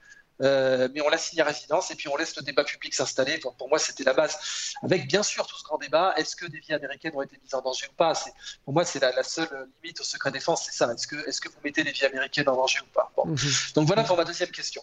Pour euh, la première question, oui, euh, je suis, donc je, je, disclaimer, je suis conseiller de, du, un des conseillers, il y en a plusieurs, je suis un des conseillers de président directeur général et euh, directeur scientifique de, de Emarina, cette société euh, donc menée M. Franck Zal. Et donc il faut saluer, euh, moi, moi je suis pas pour grand chose, il faut saluer la grande persévérance de Franck Zal, qui est un ancien chercheur français, qui est un très grand chercheur international et qui est un entrepreneur de haut niveau et qui a découvert que l'hémoglobine d'un petit ver marin est transfusable et qu'elle est 47 fois plus oxygénante que l'hémoglobine humaine et euh, il a donc, parmi toutes les choses qu'il a découvertes dessus, parce que notamment qu'elle permet de, faciliter les greffes, notamment les greffes très compliquées, comme les greffes de visage, euh, qui prennent euh, des, heures, des dizaines d'heures.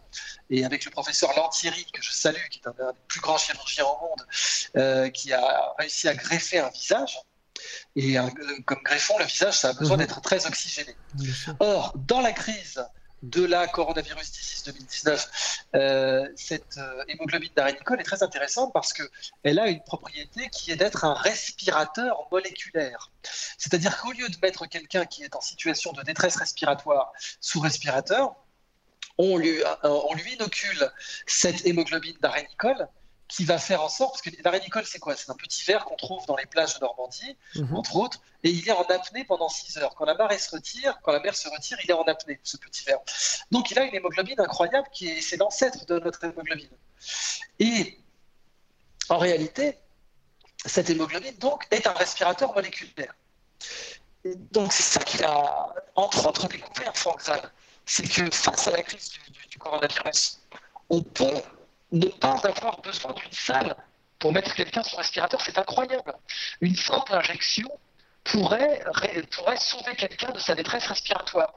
Parce qu'on lui mettrait une hémoglobine où là, même un tout petit peu d'air qui passe dans les poumons va immédiatement oxygéner tout le corps. Et ça a des perspectives aussi pour, par exemple, la sarcoïdose. Euh, la sarcoïdose est une maladie qui, euh, est assez rare, mais dans laquelle euh, le patient peut être en détresse respiratoire.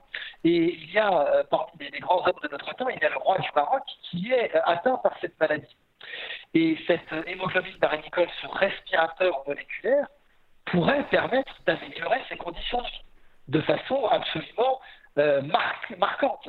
Parce que les gens qui sont atteints de sarcoïdose ont besoin d'utiliser, de, transporter une, une comment ça s'appelle, une bonbonne d'oxygène. Et eh bien euh, là, avec cette, euh, avec cette euh, plus besoin. Donc, la découverte de Frank Zahl, elle est vraiment majeure. Majeure, je ne peux pas dire les choses autrement. c'est une, c'est un respirateur moléculaire et, ça pourrait sauver des vies. Il aurait fallu la mettre sur le marché beaucoup plus tôt. Mmh. Merci. Euh, un petit, je vois que sur Twitter, les gens t'interpellent beaucoup euh, pour te demander des conseils économiques, pour te dire, euh, allez, on investit, on n'investit pas. Alors, allez, un petit conseil économique avant de se, avant de se séparer. Alors, j'ai pas de problème avec ça. il faut savoir que c'est pas des conseils de trading que je donne, ce sont des conseils d'investissement, c'est-à-dire de garder des actions longtemps. Ok, parce que je me demandais sur le côté euh, moral du trading, euh, de profiter du trading pendant. Ah bah, Le côté. Euh, non, c'est vraiment une question de acheter des boîtes qui, sont, qui, créent beaucoup de richesses et qui étaient inaccessibles à la plupart des épargnants. Donc je pense à Apple, je pense à Google, etc. Et les garder quand on les a achetés basses. C'est pas du trading, c'est ce qu'on appelle de l'investissement. C'est la stratégie de Warren Buffett c'est pas du tout immoral de profiter du fait que des très grosses boîtes inaccessibles comme Apple ou Google ont baissé. C'est pas du tout immoral, c'est la base de la façon dont on gère les retraites euh, dans la plupart des pays. Euh, ce qui est immoral, c'est de prendre des, des boîtes qui vont crever, de, les restructurer, d'être un retour. Ça, ça, ça peut être immoral, c'est ça. Selon moi, c'est immoral. Mais Apple, qui est une boîte qui ne va pas mourir, hein, vous inquiétez pas pour elle, Google, etc., les acheter quand ils sont bas, en solde, hein, ce qu'on appelle les soldes, euh, c'est pas du tout immoral. Bon, par contre, la vraie question, c'est quand ça sera vraiment les soldes. Et c'est une vraie question, c'est-à-dire que on a une grosse crise qui nous attend. Euh, le coronavirus, c'était la première phase selon moi. On a eu donc un creux, et après on a un piège, hein, ce qu'on appelle un, bull trap, c'est un piège pour ceux qui pensent que ça repart, euh, où en fait on a la courbe qui baisse comme ça, puis ça remonte, et ça y est, on a fini, et, ensuite après ça redescend. Ça c'est le piège. Est-ce qu'on est dans un bull trap moi, personnellement, je pense que oui. Voilà, je vais dire clairement, je pense qu'en ce moment, on est dans ce qu'on appelle un bull trap et que c'est reparti à la hausse, mais ça peut et ça va redescendre parce que la crise n'est pas finie aux États-Unis, parce qu'on a quand même, euh, comme le dit très bien Olivier Delamarche, euh, que je salue, eh bien, oui, que j'ai contacté, il viendra peut-être. Euh, voilà, bah, j'espère qu'il viendra. Olivier Delamarche, qui a un family office à, Genève et qui est gérant de family office entre autres, eh, eh bien, clairement, il dit bon, il faut arrêter de croire tous les économistes qui vous disent qu'on n'est pas en récession.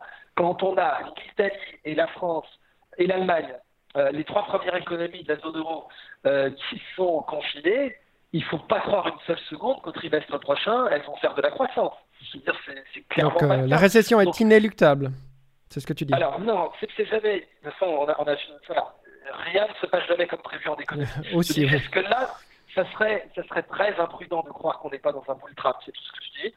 Euh, cependant, euh, il ne faut pas oublier l'antifragilité américaine.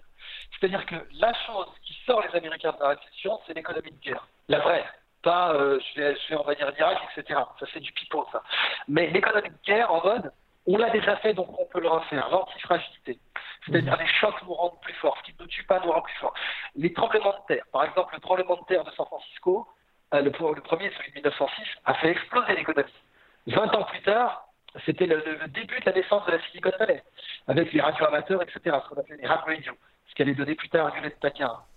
Donc, euh, cet antifragile, après l'autre tremblement de terre, je je crois que c'était en, en, en 86, euh, eh bien là aussi a redopé, parce que c'était au milieu de la Silicon Valley, un tremblement de terre majeur, et boum, on a l'explosion de la Silicon Valley jusqu'après. Juste après, c'est pas forcément un lien de cause. Ce que je veux dire, c'est qu'il y a des situations où un bon coup de fouet euh, peut vraiment doper les Américains. Je ne sais pas si c'est le cas en Europe, mais encore que s'il y a eu le plan Marshall, etc. le seul scénario qui pourrait faire qu'on n'est pas dans un bull trap et que l'économie va repartir complètement, et que donc il faudrait acheter maintenant du Tesla, du Google, du Apple, euh, du Netflix, du Starbucks, euh, du Nike. Si déontologiquement ça va avec votre portefeuille, c'est une question. Si vous voulez avoir du Nike ou pas. Pareil pour Google. Bon. Du Facebook, pareil. Bon. Est-ce que vous voulez Moi, personnellement, j'ai pas de Facebook. Voilà. Parce que je, pourrais faire la culture sur le Facebook, j'en ai pas parce que j'aime pas ce qu'ils font. Bon. Mais euh, ça reste une belle boîte. Si jamais déontologiquement ça ne vous pose pas de problème, allez-y sur du Facebook. Euh, du Amazon, euh, du Splunk, très belle boîte aussi Splunk qui est sous-évaluée en ce moment. du Beyond Meat, cette boîte qui fait des, cette boîte qui fait du, des substituts de viande. ils ont, voilà, bon, Pinterest, c'est plus risqué, mais si vous aimez prendre du risque, ça peut être une boîte payante. Uber, Pinterest, c'est des boîtes qui, à leur IPO, à leur entrée en bourse, ont fait de la merde.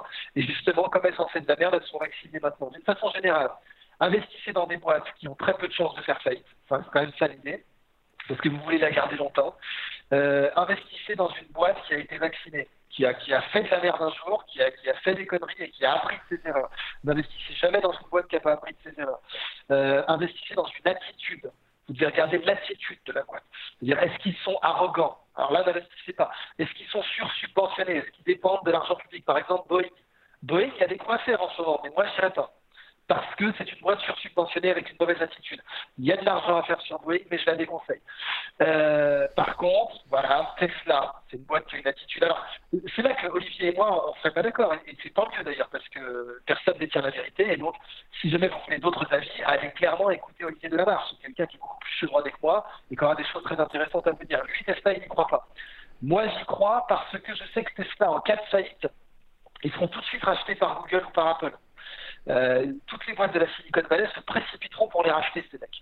Donc, ça fait que contrairement à n'importe quelle autre société automobile, ils ont un court plancher très, très fort qui doit être autour des 150 dollars, je pense, 200 dollars. C'est une catastrophe pour eux s'ils tombent à ce niveau-là, mais ils ont un court plancher euh, qui fait qu'ils ne peuvent pas vraiment faire faillite parce que Google et Apple sont là pour les racheter si ça part mal. Donc voilà, euh, si vous considérez qu'on n'est pas dans un bull trap, achetez ces actions-là.